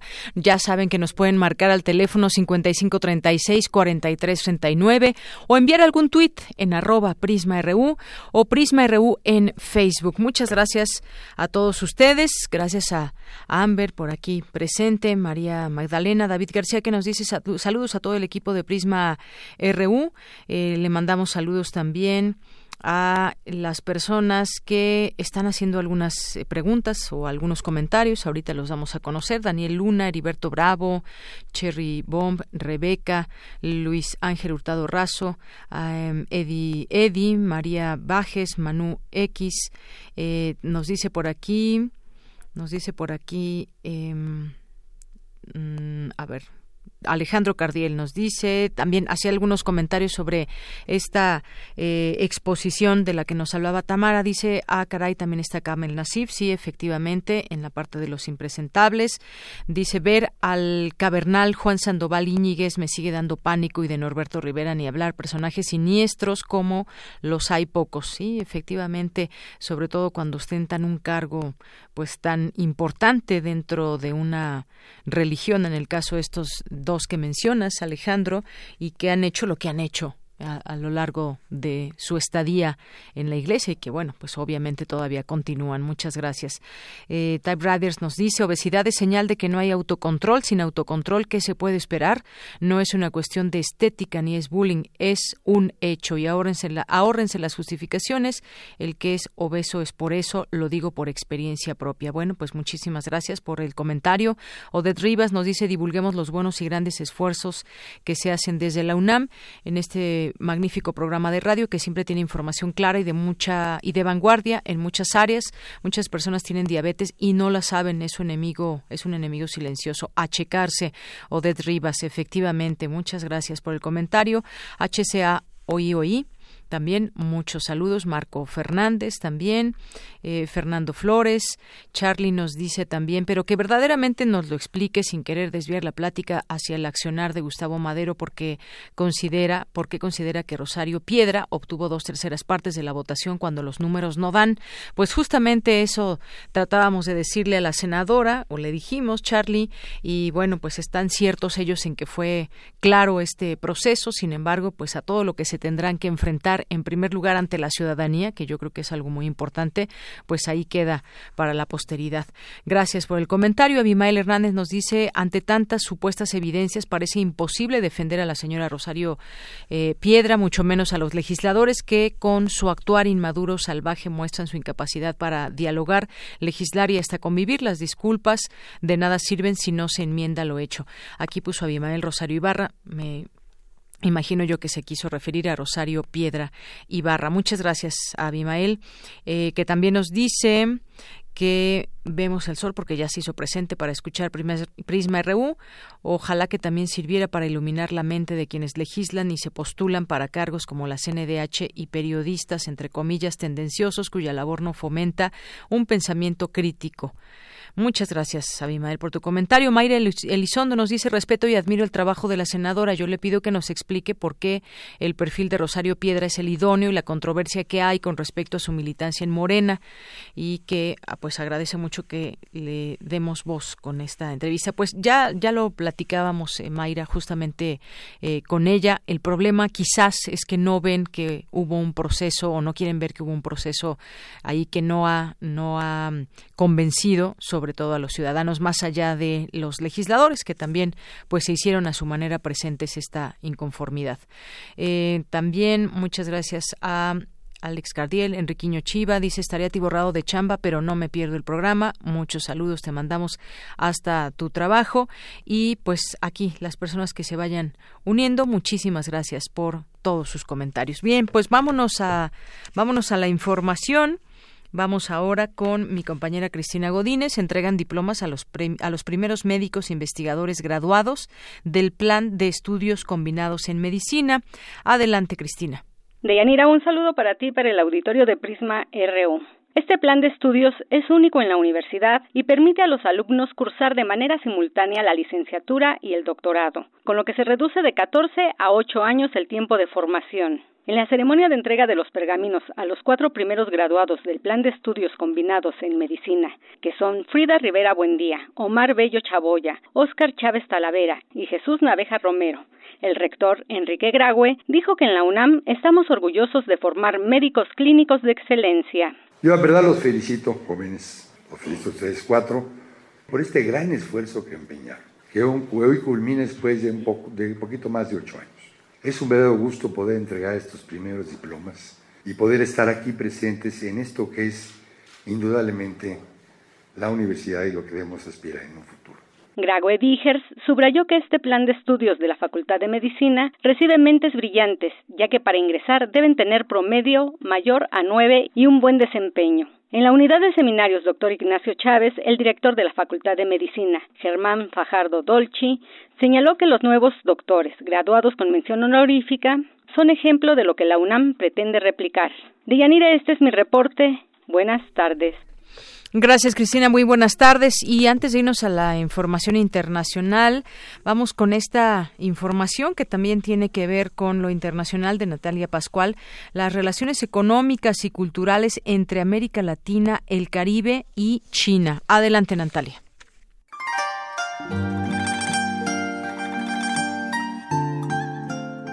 China, América Latina y el Caribe han mantenido relaciones económicas desde hace más de cinco siglos a pesar de la distancia geográfica que los separa. El gigante asiático se ha convertido en uno de los principales inversionistas de la región, así como el segundo socio comercial de algunos países latinoamericanos. América Latina es una región estratégica relevante para China. Por ahora, las relaciones se basan en lo económico, aunque se ha evidenciado por parte del país asiático el interés de un intercambio cultural. ¿Qué beneficios trae para la región latinoamericana las relaciones económicas que tiene con el país asiático? Para conocer del tema, hablamos con el doctor Enrique Dussel Peters, coordinador del Centro de Estudios China-México de la Facultad de Economía de la UNAM. China es, según el Fondo Monetario Internacional, desde 2014 la economía más grande del mundo. En todos los países la presencia china ha crecido en forma muy importante en el ámbito cultural, también en el ámbito político bilateral y multilateral, es decir, hay acuerdos entre los países de América Latina con China y hay instituciones. Esto permite integrar a la región latinoamericana y a sus respectivos países con la economía más dinámica en los últimos 15 años. China se ha presentado como una opción al distante Estados Unidos para promover el crecimiento económico. No ha condicionado su inversión en las garantías democráticas de los países y ha ofrecido préstamos que no condicionan las políticas económicas de sus receptores. América Latina es el cuarto principal socio comercial. China está comprando y vendiendo productos desde América Latina. China está realizando proyectos de infraestructura en América Latina. Hemos contabilizado más de 70 proyectos de infraestructura. China se ha convertido también en una fuente de inversión extranjera directa en América Latina. Entonces, países como Brasil, Perú, Argentina, todavía niveles relativamente bajos, pero también México, se han convertido en receptores de la inversión china. En el caso mexicano, todavía se presentan barreras institucionales para afianzar las relaciones con la República Popular de China. Esta ausencia ha postergado el conocimiento de este país y las opciones comerciales que ofrece. Todo ello a pesar de que para México es el segundo socio comercial después de Estados Unidos desde 2003. Hay una relación triangular entre Estados Unidos, México y China. China juega un papel muy muy importante en su relación bilateral con Estados Unidos y también la relación China con México es de creciente relevancia. Los países latinoamericanos, le hace México, tienen que hacer frente a esta relación bilateral Estados Unidos-China, que a veces más tensa, a veces menos productiva, incluso en algunos casos, como en la actualidad, una administración Trump donde crecientemente exige una menor presencia china. Los respectivos países, incluyendo México, tienen que en esta nueva relación triangular que en muchos casos pues es muy difícil. Acuerdos como el TEMEC entre Estados Unidos y México han puesto un freno a la entrada de exportaciones chinas. ¿Qué otros factores intervienen para que las relaciones bilaterales no sean del todo estrechas? Falta de existencia de instituciones públicas, privadas y académicas que trabajen en el largo plazo sobre China. Es decir, no conocemos suficientemente cuáles son las propuestas del gobierno chino, cuáles son las experiencias de las empresas chinas en América Latina y en México. Si no entendemos que hay todo un grupo de proyectos de infraestructura que China ha buscado realizar en México en el último lustro y todos estos proyectos han fracasado, con el conflicto entre Estados Unidos y China, América Latina se ha convertido en el campo de batalla de estas dos naciones que buscan tener supremacía en las economías de los países y generar un mayor intercambio comercial. China poco a poco le está ganando la guerra a Estados Unidos debido al poco interés de la administración Trump, que ha adoptado un tono cada vez más antagonista hacia sus vecinos del sur. Existe y purula el argumento de que Estados Unidos no está interesado en que México tenga una relación más intensa con China, es cierto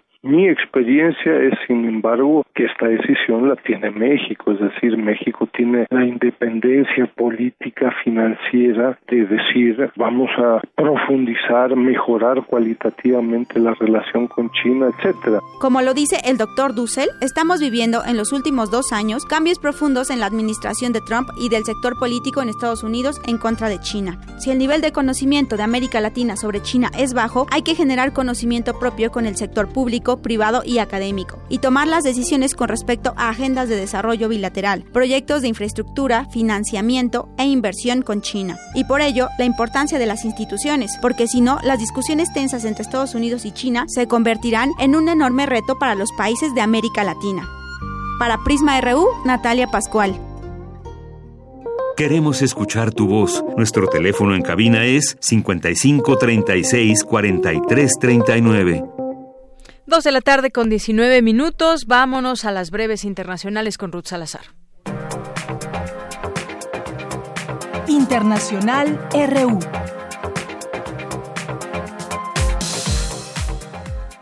Clara Posanti fue puesta en libertad por el Tribunal de Edimburgo tras entregarse este jueves a la policía británica. La ex consejera de Educación del gobierno catalán había decidido acatar la euroorden que pedía su extradición a España. La autoproclamada presidenta interina de Bolivia, Janine Añez, dijo este jueves que el exmandatario Evo Morales no podrá presentarse como candidato en las próximas elecciones, que en la jornada previa anunció que convocará en el corto plazo. Por su parte, el expresidente Evo Morales llamó a organismos internacionales como la ONU y la Iglesia Católica a acompañar el diálogo para pacificar Bolivia, que se encuentra sumida en una profunda crisis política que ha derivado en enfrentamientos que han dejado ya 10 personas muertas. El canciller de Venezuela, Jorge Arreaza, confirmó que recuperaron las instalaciones de la embajada de su país en la capital brasileña, a la que esta mañana ingresaron de manera violenta grupos afines al presidente de la Asamblea Nacional, el opositor Juan Guaidó. Un sismo de 7 grados de magnitud sacudió hoy Indonesia, sin que hasta el momento se conozca si hubo víctimas o daños materiales. Fuentes sismológicas informaron que ya se emitió una alerta de tsunami. Facebook ya ha eliminado casi 5.400 millones de cuentas falsas este año, así como millones de publicaciones sobre abuso infantil o suicidio, como parte de sus esfuerzos por combatir en las redes sociales la manipulación y la desinformación. Porque tu opinión es importante, síguenos en nuestras redes sociales, en Facebook como Prisma RU y en Twitter como arroba PrismaRU. Relatamos al mundo. Relatamos al mundo. 2 de la tarde con 21 minutos. Bueno, mucho me llamó la atención ese tema de las redes sociales y 5 millones de cuentas que han sido desactivadas tan solo en Facebook. ¿Qué harán todos esos dueños de esas cuentas en su momento? Eh, pues mucho también sabemos que se dedican a engañar gente y pues se ha llegado a cometer delitos utilizando ese tipo de redes sociales. Bueno, pues vamos a continuar ahora. Ya me acompaña aquí en cabina Bárbara Ochoa, que es directora de la película Tiempo sin Pulso, que pues bueno nos habla sobre la pérdida de un hijo y las implicaciones que el luto de la madre le deja a los demás hijos en la familia. Eh, se va a estrenar el día de mañana y por eso la hemos invitado para que nos platique y nos invite a ver esta película. ¿Qué tal, Bárbara? ¿Cómo estás? Bienvenida. Muy bien, muchas gracias, Yanira. Agradezco la invitación. Bien, pues platícanos un poco de esta de esta película que además decía yo me habían gustado mucho las locaciones ahí en ciencias políticas, en el metro, aquí en la Ciudad de México. Es una coproducción también con la UNAM. Exactamente. Eh, bueno, sí, la película está filmada en muchos espacios urbanos que gente joven frecuenta. Entonces, la UNAM era espacio importante, ya que el personaje estudia en la UNAM y, bueno, el espacio escultórico es es un espacio hermoso, entonces yo quería que sí formara parte de la película y la universidad se prestó a ser coproductor. Así es, y eso me parece muy bien. Y platícanos un poco pues de, de la historia, digo sin spoilear la película, por supuesto, para que quienes nos están escuchando les dejemos esa curiosidad para que la vayan a ir a ver ya a partir de mañana. Claro que sí. Eh, bueno, Tiempos Impulso cuenta la historia de Bruno, que es un chico de 18 años que debido a un sentimiento de culpa, no se permite sentir placer. Él se mm, no, no está dispuesto a vivir su sexualidad plenamente porque siente que, que, se, que él está viviendo lo que su hermano no puede vivir. Eh, es una historia que invita al público, al espectador, a mirar alrededor y dejarse sorprender, ¿no? es, es la historia de un duelo en familia, eh, en el que este personaje pareciera que renuncia a, a lo más esencial, ¿no? Porque a los 18 años, digamos, la, la sexualidad está a flor de piel. Entonces, cuando regresa su, su primer amor es cuando puede darse cuenta de que tiene que seguir adelante. Así es. Eh, efectivamente, ese personaje de Bruno es sumamente importante en la película, es el protagonista, pero hablar del tema de la pérdida de un hijo, eh, pues es, es, es, muy duro. Vivirlo debe serlo aún más y justamente, pues a veces las, las familias no lo logran superar o algún miembro de la familia no lo logra superar y entonces genera, pues este sentimiento también hacia los demás. Eh, en este caso, pues la pérdida de, de un hijo de un hermano, también tiene, genera en todos los personajes, y lo vemos, pues esa situación de cómo, y ahora cómo, cómo, cómo entiendo mi vida sin, sin mi hermano, sin mi hijo. Exactamente, sí, el, la incapacidad de Bruno y también de su entorno familiar para, para lidiar con este duelo los hace estar como estáticos, como que no pueden moverse de ese, de ese evento que sucedió hace dos años y bueno, el, la llegada de Lisa con su energía, con su danza, con, eh, les ayuda a, bueno, primero a, a raíz de, a través de Bruno, a moverse, ¿no? De, este, de este, digamos, estancamiento. Exactamente. Y bueno, otro elemento a tomar en cuenta es la, la culpa, cómo, cómo se maneja este sentimiento al interior, se puede lograr salir de él en algún momento o no, parte de lo que pues se descubrirá a lo largo de, de la película, pero pues sin duda también un sentimiento muy fuerte que me parece que se logra eh, recrear muy bien en la película, Bárbara. Claro, sí. Eh, a mí me interesaba construir una narrativa alrededor de este tema de la culpa, pero también como algo que nos construimos, que realmente nos generamos como idea y, y entonces nos, nos, nos hace dejar o dejar de hacer cosas o hacer cosas. Entonces, sí, la culpa como, como construcción como autopunitiva de no, no permitirnos hacer cosas. Exacto, de castigarnos, de, castigarnos, de, flagelarnos en torno a una, a una situación que pues muchas veces pues no sé si llamarle destino, circunstancias de la vida que le pueden pasar a cualquier persona y que pues habrá que saber cómo, cómo recuperar otra vez la, la vida, pues de una manera diferente, porque sin duda la vida le, le cambia a las personas con la pérdida de un elemento de la familia, pero pues la vida, la vida continúa. Sigue, claro, sí, sí, sí. Esa es la idea de la película, que, que al final hay que, hay que saber eh, moverse hacia adelante y, superar estos momentos difíciles en la vida. Así es. ¿Supera o no esta situación, Bruno? Pues dejamos para que ustedes la descubran el día de mañana. Cuéntanos dónde se van a estar eh, eh, presentando la película. Se, se, estrena en Cineteca Nacional, en las cinetecas al interior de la República, en Cinemex, en Tonalá, en el IFAL, y bueno, vamos a estar posteando nuestras redes sociales. Eh, ¿Qué son? ¿Cuáles son redes sociales? Es Cinenauta. Cinenauta, muy bien. Y bueno, Tiempo sin Impulso la película en Facebook. eh, ahí podrán encontrar información. Muy bien, bueno, pues no se la pierdan. Ustedes saben que es muy importante que vayan el primer fin de semana para que quede esta permanencia de la película. Son varios lugares en los que tendremos la oportunidad de ir a verla. Ya decía, se va a estrenar en Cineteca, en el IFAL, en el Cine Tonalá, también en Cinemex, que también es, es un buen foro porque qué bueno que, lleguen las películas mexicanas a, estos lugares. Es un fin de semana largo, entonces pueden eh, el lunes como domingo ir al cine a ver cine mexicano. Así es, tienen viernes, sábado, domingo y lunes, por favor, vayan a ver esta película y platíquenos si les gustó, si no les gustó, eh, postenlo también en las redes sociales de la película Cinenauta y Tiempo Tiempo Impulso. Tiempo sin pulso, la película tiempos impulso la película y ya nos contarán aquí qué les parece. ¿Algo más que quieras agregar, eh, Bárbara, acerca de cuánto tiempo te llevó a eh, hacer esta película, dirigirla?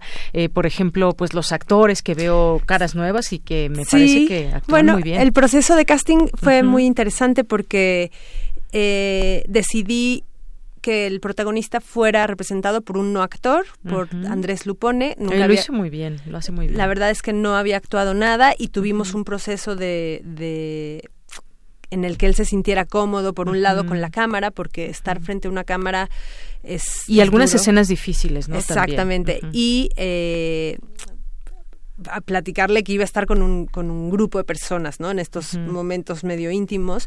Entonces, ese proceso fue muy interesante y de la mano de actores también muy consagrados, como es Carmen Beato, eh, la cual me ayudó muchísimo a, encontrar este tono actoral que buscábamos, porque con no actores y actores hay que, hay que mediar la energía ¿no? de, de, de los representantes tanto, o sea, de los actores en, en el set. Así es. Eh, bueno, y sí, invitarlos a que vengan a ver esta película, que aunque eh, está, el reparto es joven, es una película que todo el público puede disfrutar. Eh, y bueno, también contarles que esta película, aunque es sobre una familia y el duelo en una familia, también es importante el contexto social, ¿no? Yo creo que quería, o sea, quería hablar de qué, cómo puede permear el México en el que desafortunadamente vivimos, que, que, es medio violento, eh, en un joven.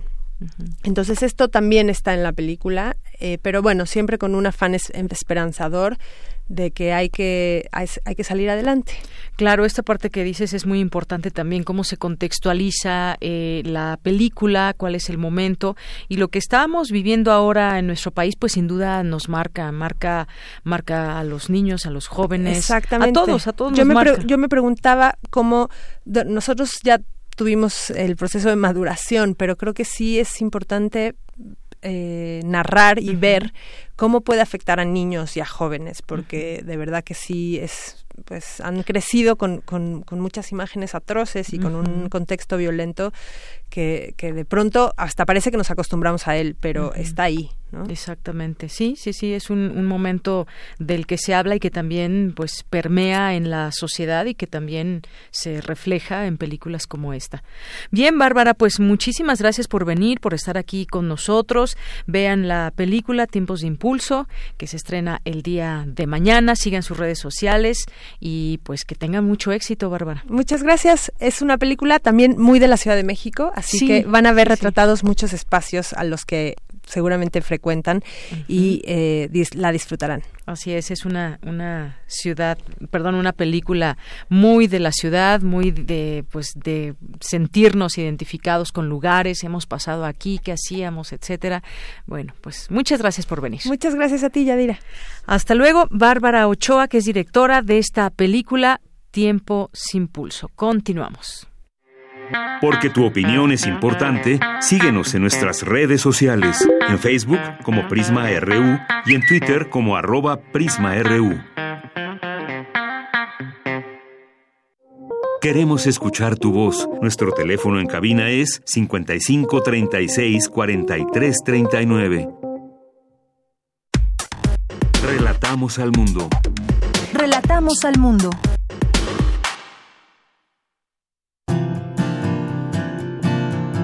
Gaceta UNAM.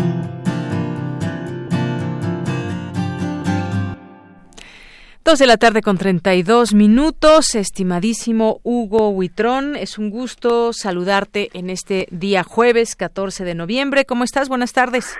¿Qué tal, Deyanira? Igualmente es un gusto. Buenas tardes a todos.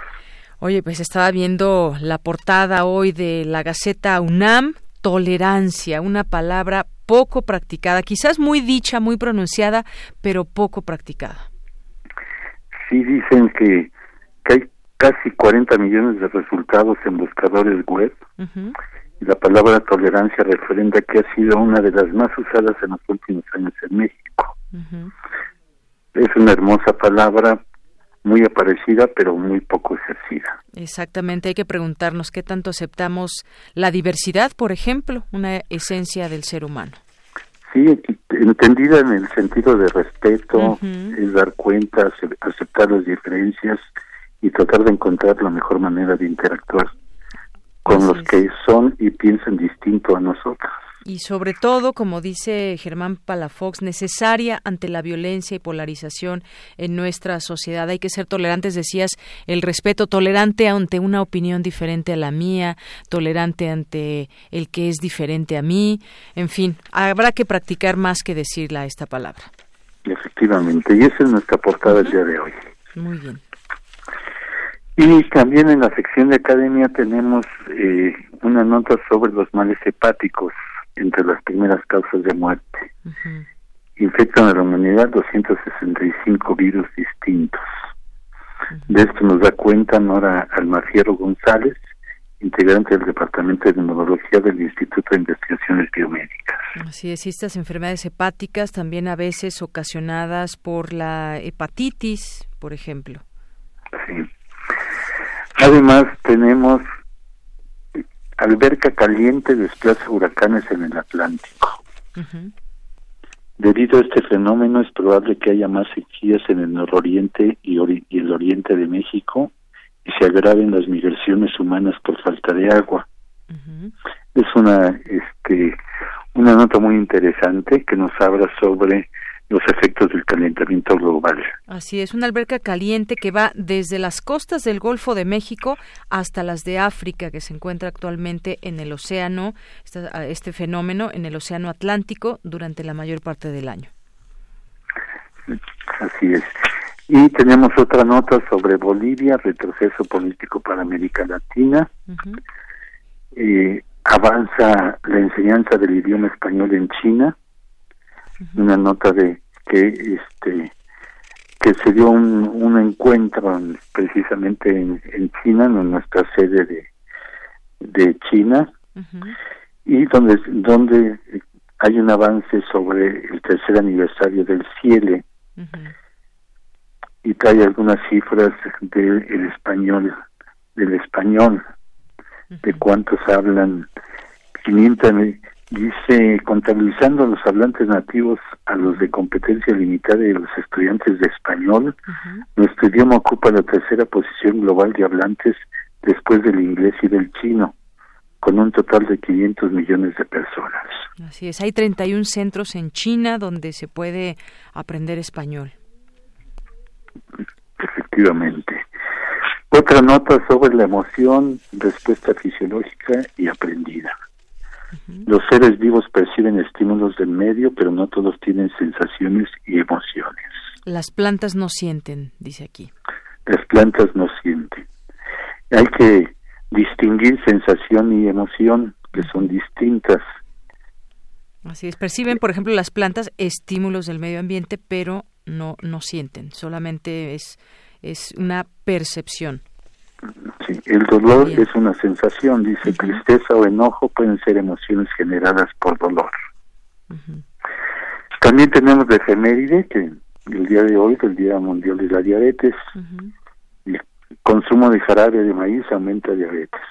Contiene fructosa, que genera subir de peso, resistencia a la insulina, eleva el ácido úrico, triglicéridos, presión arterial y produce hígado, hígado graso y daño renal. Y como imagen tenemos unas esposas en una muñeca de, de una de una dama y una dona. Exactamente. Bueno, pues habrá que replantearnos qué, qué tan bien o qué tan mal estamos comiendo, Hugo. Estamos esposados con la...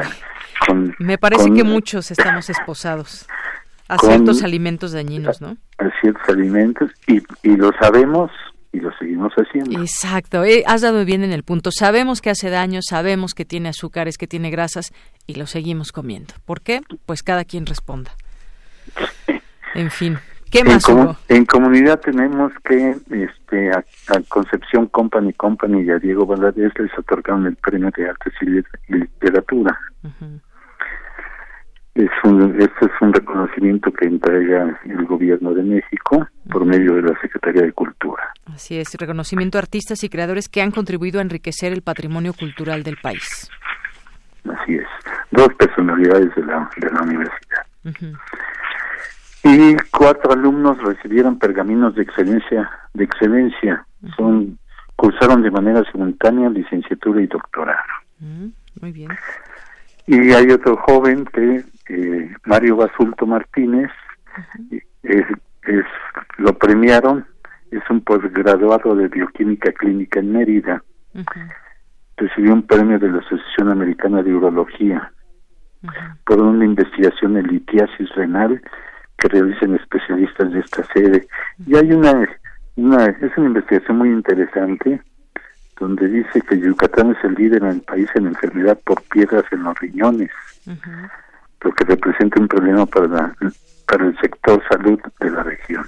Así es. Es una nota muy interesante y, y cuestión que, que ignorábamos que el Yucatán tuviera ese, ese problema serio con las piedras en los riñones.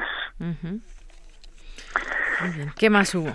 Y mira, tenemos también eh, las unidades de ciencias celebran 15 y 10 años en Cisal y Juriquilla.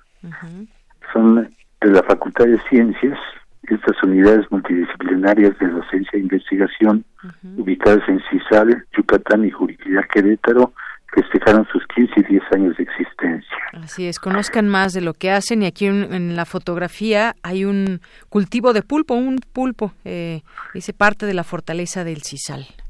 Es uno de, es uno de los proyectos que tiene. Muy bien. Proyectos de investigación. Y este, en cultura tenemos una exposición que se llama Vogue, la, este, se llama Elementos de Vogue, un caso de estudio de performance radical. Es una fotografía de instalación, eh, está mucho, mucho, muy interesante para que la, la vayan a, a visitar. Así es, artistas y activistas y estará abierta del 15 de noviembre, es decir, a partir de mañana y hasta el 8 de marzo de 2020. Estaba viendo dónde.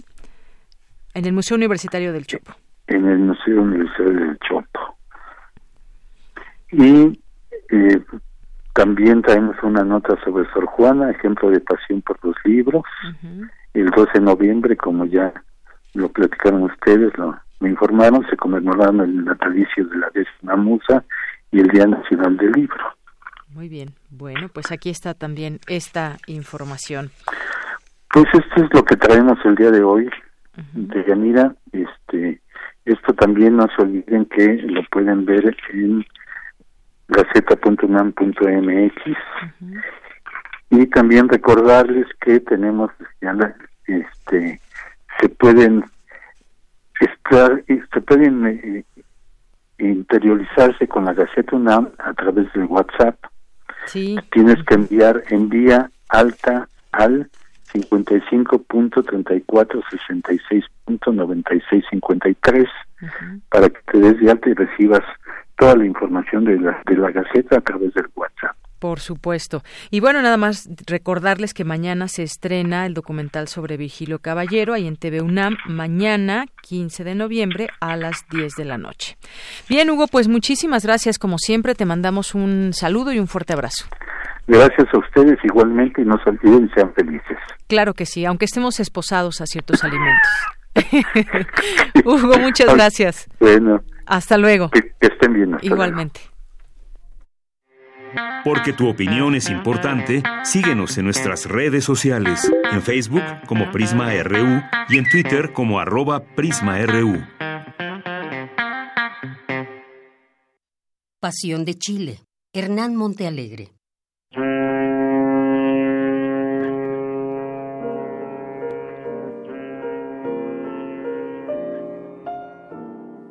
Voy a hablar de la patria durante la dictadura con la voz más clara que pueda hablar.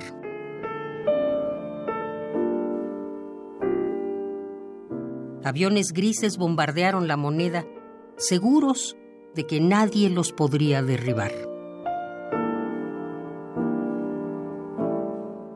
Tanques imponentes dispararon contra los portones del palacio, seguros de que nadie los podría contener. Era el golpe de Estado más seguro del mundo.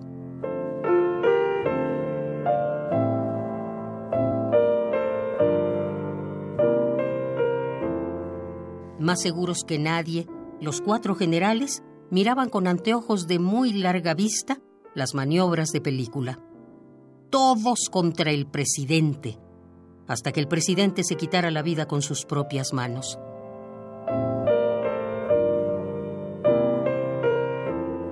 La moneda ardió, como la lámpara de los mineros de Lota, porque el palacio quedó convertido en carbón.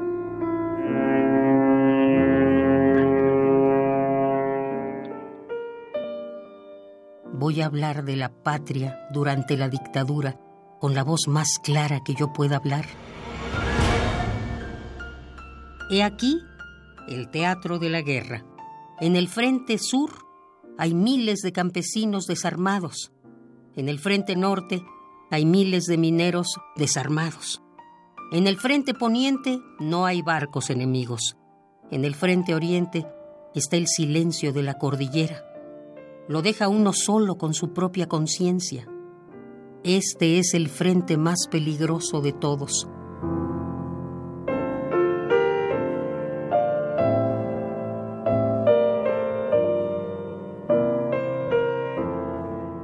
Yo os desafío, generales, a que nombréis las batallas gloriosas de la guerra del 73.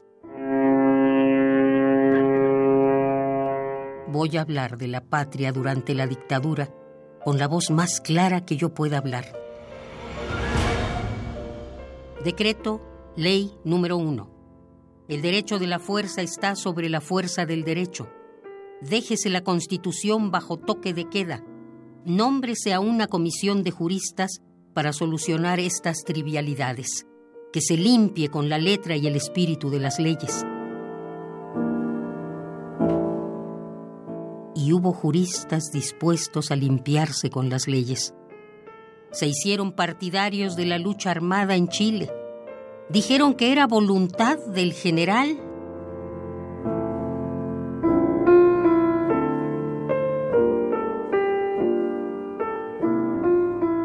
era la voluntad general de que habla Rousseau. El general conocía las siguientes leyes, la ley de la selva, la ley del más fuerte y la ley de la fuga. que la comisión de juristas reúna estas leyes dispersas en un solo todo armonioso.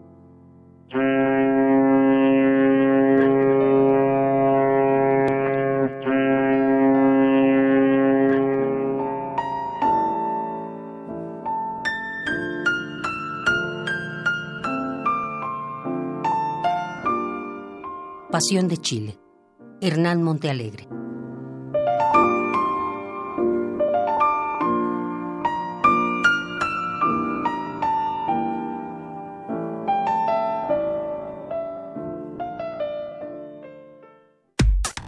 Relatamos al mundo. Relatamos al mundo.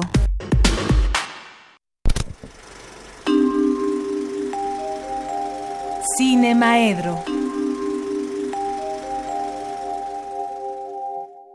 Bien, pues ya estamos en Cinemaedro aquí con el maestro Carlos Narro que nos acompaña como todos los jueves aquí eh, a esta hora. ¿Cómo estás, Carlos? Buenas tardes. Bien, muy bien, muchas gracias.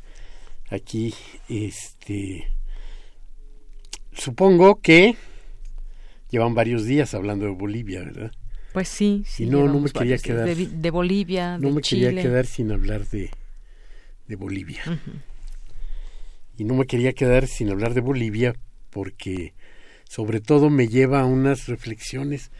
No puedo entender, no puedo entender de veras a la gente que vive de utilizar la cabeza, intelectuales, pensadores y demás, la manera en la que resuelven las cosas complejas con la sencillez de las recetas que ya tienen metidas en la cabeza.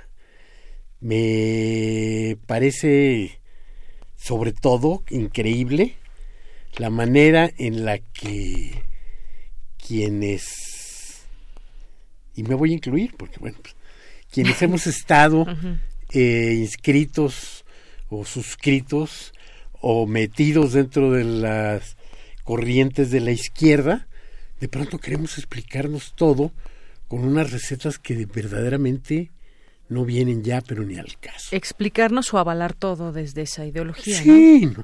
no, no, bueno, la derecha siempre se la pasa tratando y sabemos que son sus mecanismos, pero suponíamos que la izquierda desarrollaba el pensamiento y, y trataba de, buscaba otros caminos, y, este, y entre ellos, pues la única manera de encontrar nuevos caminos para la sociedad, para el futuro y demás, es pensarlos, es imaginarlos, es recurrir a lo que tenemos arriba de los hombros. ¿no? Y si no podemos hacerlo y tenemos que estar repitiendo cantaletas, pues nunca vamos a ni entender el mundo y por lo tanto ni a transformarlo tampoco. ¿no? Ni avanzar decir, hacia otro lugar. Exactamente, ¿no? Decía este Marx que se me hace chistoso a mí que siempre estoy hablando mal de él, este citarlo, pero eh, sí decía que el, los filósofos se han tratado, se han, han, tratado todo el tiempo de explicarse el mundo cuando de lo que se trata es de transformarlo. Y bueno, no lo transformas si no lo entiendes. Y no lo entiendes si te repites una cantaleta que llevamos 170 años repitiéndonos. ¿Sí? Este, hace dos días José Woldenberg en su columna del periódico citaba a José de la Colina uh -huh. y pues a mano, no es una cita directa, cito eso, ¿no? Hablaba de algunos pensadores y creo que viene bien con lo que estoy este, transmitiéndote. Dice, es que vienen de Marx a peor. ¿no? o sea, no de Marx a menos, uh -huh. de Marx a peor. Y este, y creo que así pasa, ¿no? O sea, la manera caricaturesca con la que todo el mundo corre a decir golpe de Estado en Bolivia, pues no hubo un golpe de Estado en Bolivia, yo hasta ahorita todavía no lo veo, y mucho menos un golpe militar, ¿no? Pero claro, si queremos este eh, con eso te vas a echar mucha gente encima. No me importa, yo no me importa. A mi edad ya no me importa. Lo único que quiero es decir realmente lo que pienso y no pasarme haciendo machicuepas para caer del lado izquierdo de una línea imaginaria, uh -huh. ¿no? Eh, por supuesto que no hubo un golpe de Estado. hubo algo que es todavía más peligroso, ¿sí? Y que tampoco lo quieren decir porque no, no se asoman a verlo, ¿sí? Hubo una revuelta, hubo una insurrección en la que participó la cuarta parte de la población. Vamos, Bolivia tiene poco más de 11 millones de habitantes. Y solamente en la concentración en Santa Cruz, este, estaban reunidos 800 mil o un millón. O sea, fue una gran revuelta, pero no creas que estoy diciendo que una gran revuelta revolucionaria, ¿no? En la concentración de Santa Cruz es escalofriante el video cuando la oradora este, les pide que repitan lo que ella dice y prácticamente se ponen a orar y le dan gracias a Dios por la libertad. Claro, el tema religioso que, que Dios ha sido el primero que nos quitó la libertad. Es el primero que reprimió a Adán y Eva cuando mordieron la manzana y cuando se descubrieron encuerados en el Edén. Y entonces les dijo, van a, vamos, nos viene la culpa y nos viene la represión y nos viene todo menos la libertad a partir de ahí. Y entonces, bueno, si queremos encontrar la libertad, tenemos que buscarla, tenemos que pensarla y tenemos que ejercer nuestra capacidad de pensar de manera divergente. No podemos estar repitiendo consignas del siglo XIX o las consignas de X o Y partido o de X o Y dirigente, ¿sí? Hay que tratar de entender lo que pasó en Bolivia. Y lo que pasó en Bolivia es que ni Evo Morales es este un monstruo igualito que Maduro, por ejemplo, pero que también hacen machincuepas para caer del lado izquierdo, según apoyando a, Maduro, cuando es así evidente la clase de truán que es. Y Evo fue un gran presidente. Diez años un gran presidente. Yo cuando dije que llegaba a México dije, ojalá y les asesore para que les enseñe cómo se hace crecer la economía. Hay una caricatura hoy de Reforma que dice eso. Ah, mira, ojalá y estuviera él ahí diciéndoles, oye, mira, así le haces y no te quedas en cero que con peligro de irte a menos tantos, ¿no? Pero bueno, fue un gran presidente. Quizá ahora con quien más podamos compararlo es con Porfirio Díaz.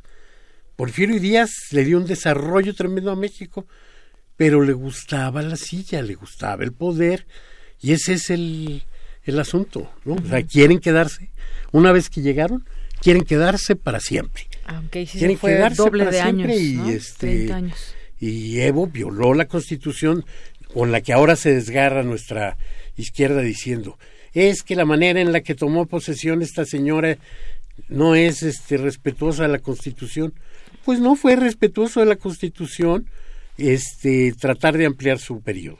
No fue respetuoso de la Constitución este eh, desobedecer el referéndum. ¿no? Y muchas cosas así. Porque yo creo que por lo de golpe de Estado es por esta participación de las Fuerzas Armadas que le dicen que le sugieren que renuncie y pues empieza la revuelta. A Salvador Allende lo mataron, ¿no? Cuando hay un golpe de Estado, una junta militar toma el poder. El propio Evo no habló de golpe de Estado, dijo, o de golpe militar, habló de golpe civil. Dice, es un golpe civil. Bueno, es completamente distinto. No tenía ni siquiera intenciones de venir a México, no sé para qué se dedicaron a convencerlo, ¿no? porque hubo muchas gestiones para convencerlo, no creo que es útil para México ni para América Latina haber hecho eso. Él tenía un plan de retoma del poder que probablemente no le iba a dar resultado, pero bueno, pues él se refugiaba en Cochabamba y desde ahí iba a tratar de que como no concluyó su este su periodo presidencial, aunque sean tres meses, este poder participar en las siguientes elecciones con un retroecano legal. Pero bueno, pues en fin, la izquierda seguirá dando vueltas y Bolivia seguirá siendo importante por muchas cosas más. Bolivia ha sido, acuérdate que estas secciones de cine, ha sido importante para el cine latinoamericano por muchas cosas. Muy temprano tuvieron un primer largometraje, cosa que no pasó en todos los países de América Latina. Son unos cuantos países este, los que tuvieron un largometraje de la época silente. Y Bolivia fue de estos este, países. Un documental llamado Guaraguara, dirigido por José María Velasco, no por el pintor, sino por un cineasta este, boliviano. Un, y, además que marca así como una de las más grandes líneas de la cinematografía boliviana, que es esta de los problemas de la identidad, ubicada en el momento de la conquista española, eh, plantea ahí algunos de estos problemas que todos los países latinoamericanos tenemos con nuestra identidad y que a veces nos hace renegar en español de nuestro pasado hispano también. Entonces, una película interesante que por aquí la vimos en México hace muchos años, la trajo don Manuel González Casanova en una reunión a la que trajo directores de archivos fílmicos de todo el continente y ahí pudimos ver una versión que ahora ya debe existir restaurada y a lo mejor ya está circula en DVD o esas cosas. Y después, durante la época de lo que fue denominado el nuevo cine latinoamericano, eh, el surgimiento de un gran cineasta, sin duda alguna, Jorge Sanginés, también marcó este, esa, esa época. Con una primera película que se llamó Camau, que quiere decir en Aymara, traducido al español, así es. Y ese eh, le dio nombre también al grupo con el que siguió trabajando hasta muy recientemente. A lo mejor ahora nos sorprende haciendo cosas con lo que está ocurriendo, siempre con una visión un poco distinta y muy, muy tratando de acercarse mucho a la visión indígena, aunque él sea un criollo y, y demás, ¿no? En este después de Ucamau hizo Yaguarmalcu y al mismo tiempo alguien que se había formado en esa primera película en, en, Ucamau, Antonio Eguino, eh, hizo otro, otro, otro grupo Ucamau, pues, o sea, como que se dividieron, Oscar Soria, el guionista de Ucamau, jaló con Eguino y jalonearon por el nombre, aunque el que imperó en América Latina fue el de Jorge Sanginés. Y Eguino hizo un par de películas interesantes también. Este, la primera fue Chuquiago, ¿no? También, esas eran varias historias que trataba como de recorrer todos los estamentos de la sociedad boliviana. Y bueno, pues más recientemente ya, un cineasta ya más moderno, Juan Carlos Valdivia, llamó la atención a finales del siglo pasado con Jonás y la ballena rosada, una película que de pronto resultaba ser demasiado provocadora y erótica para la época y para la mentalidad de este y demás. Y no hace muchos años, hace un par de años, este, con Zona Sur.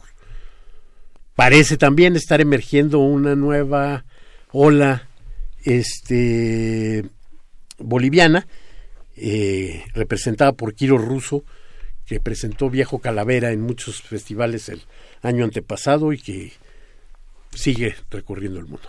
Muy bien, pues ahí las recomendaciones, las cuales agradecemos como siempre. Carlos, muchas gracias. No, gracias a, ti. Y nos escuchamos el siguiente jueves. A ver, a ver de qué platicamos, ¿no? bueno, pues con esto nos despedimos. Gracias por su atención. Buenas tardes y buen provecho.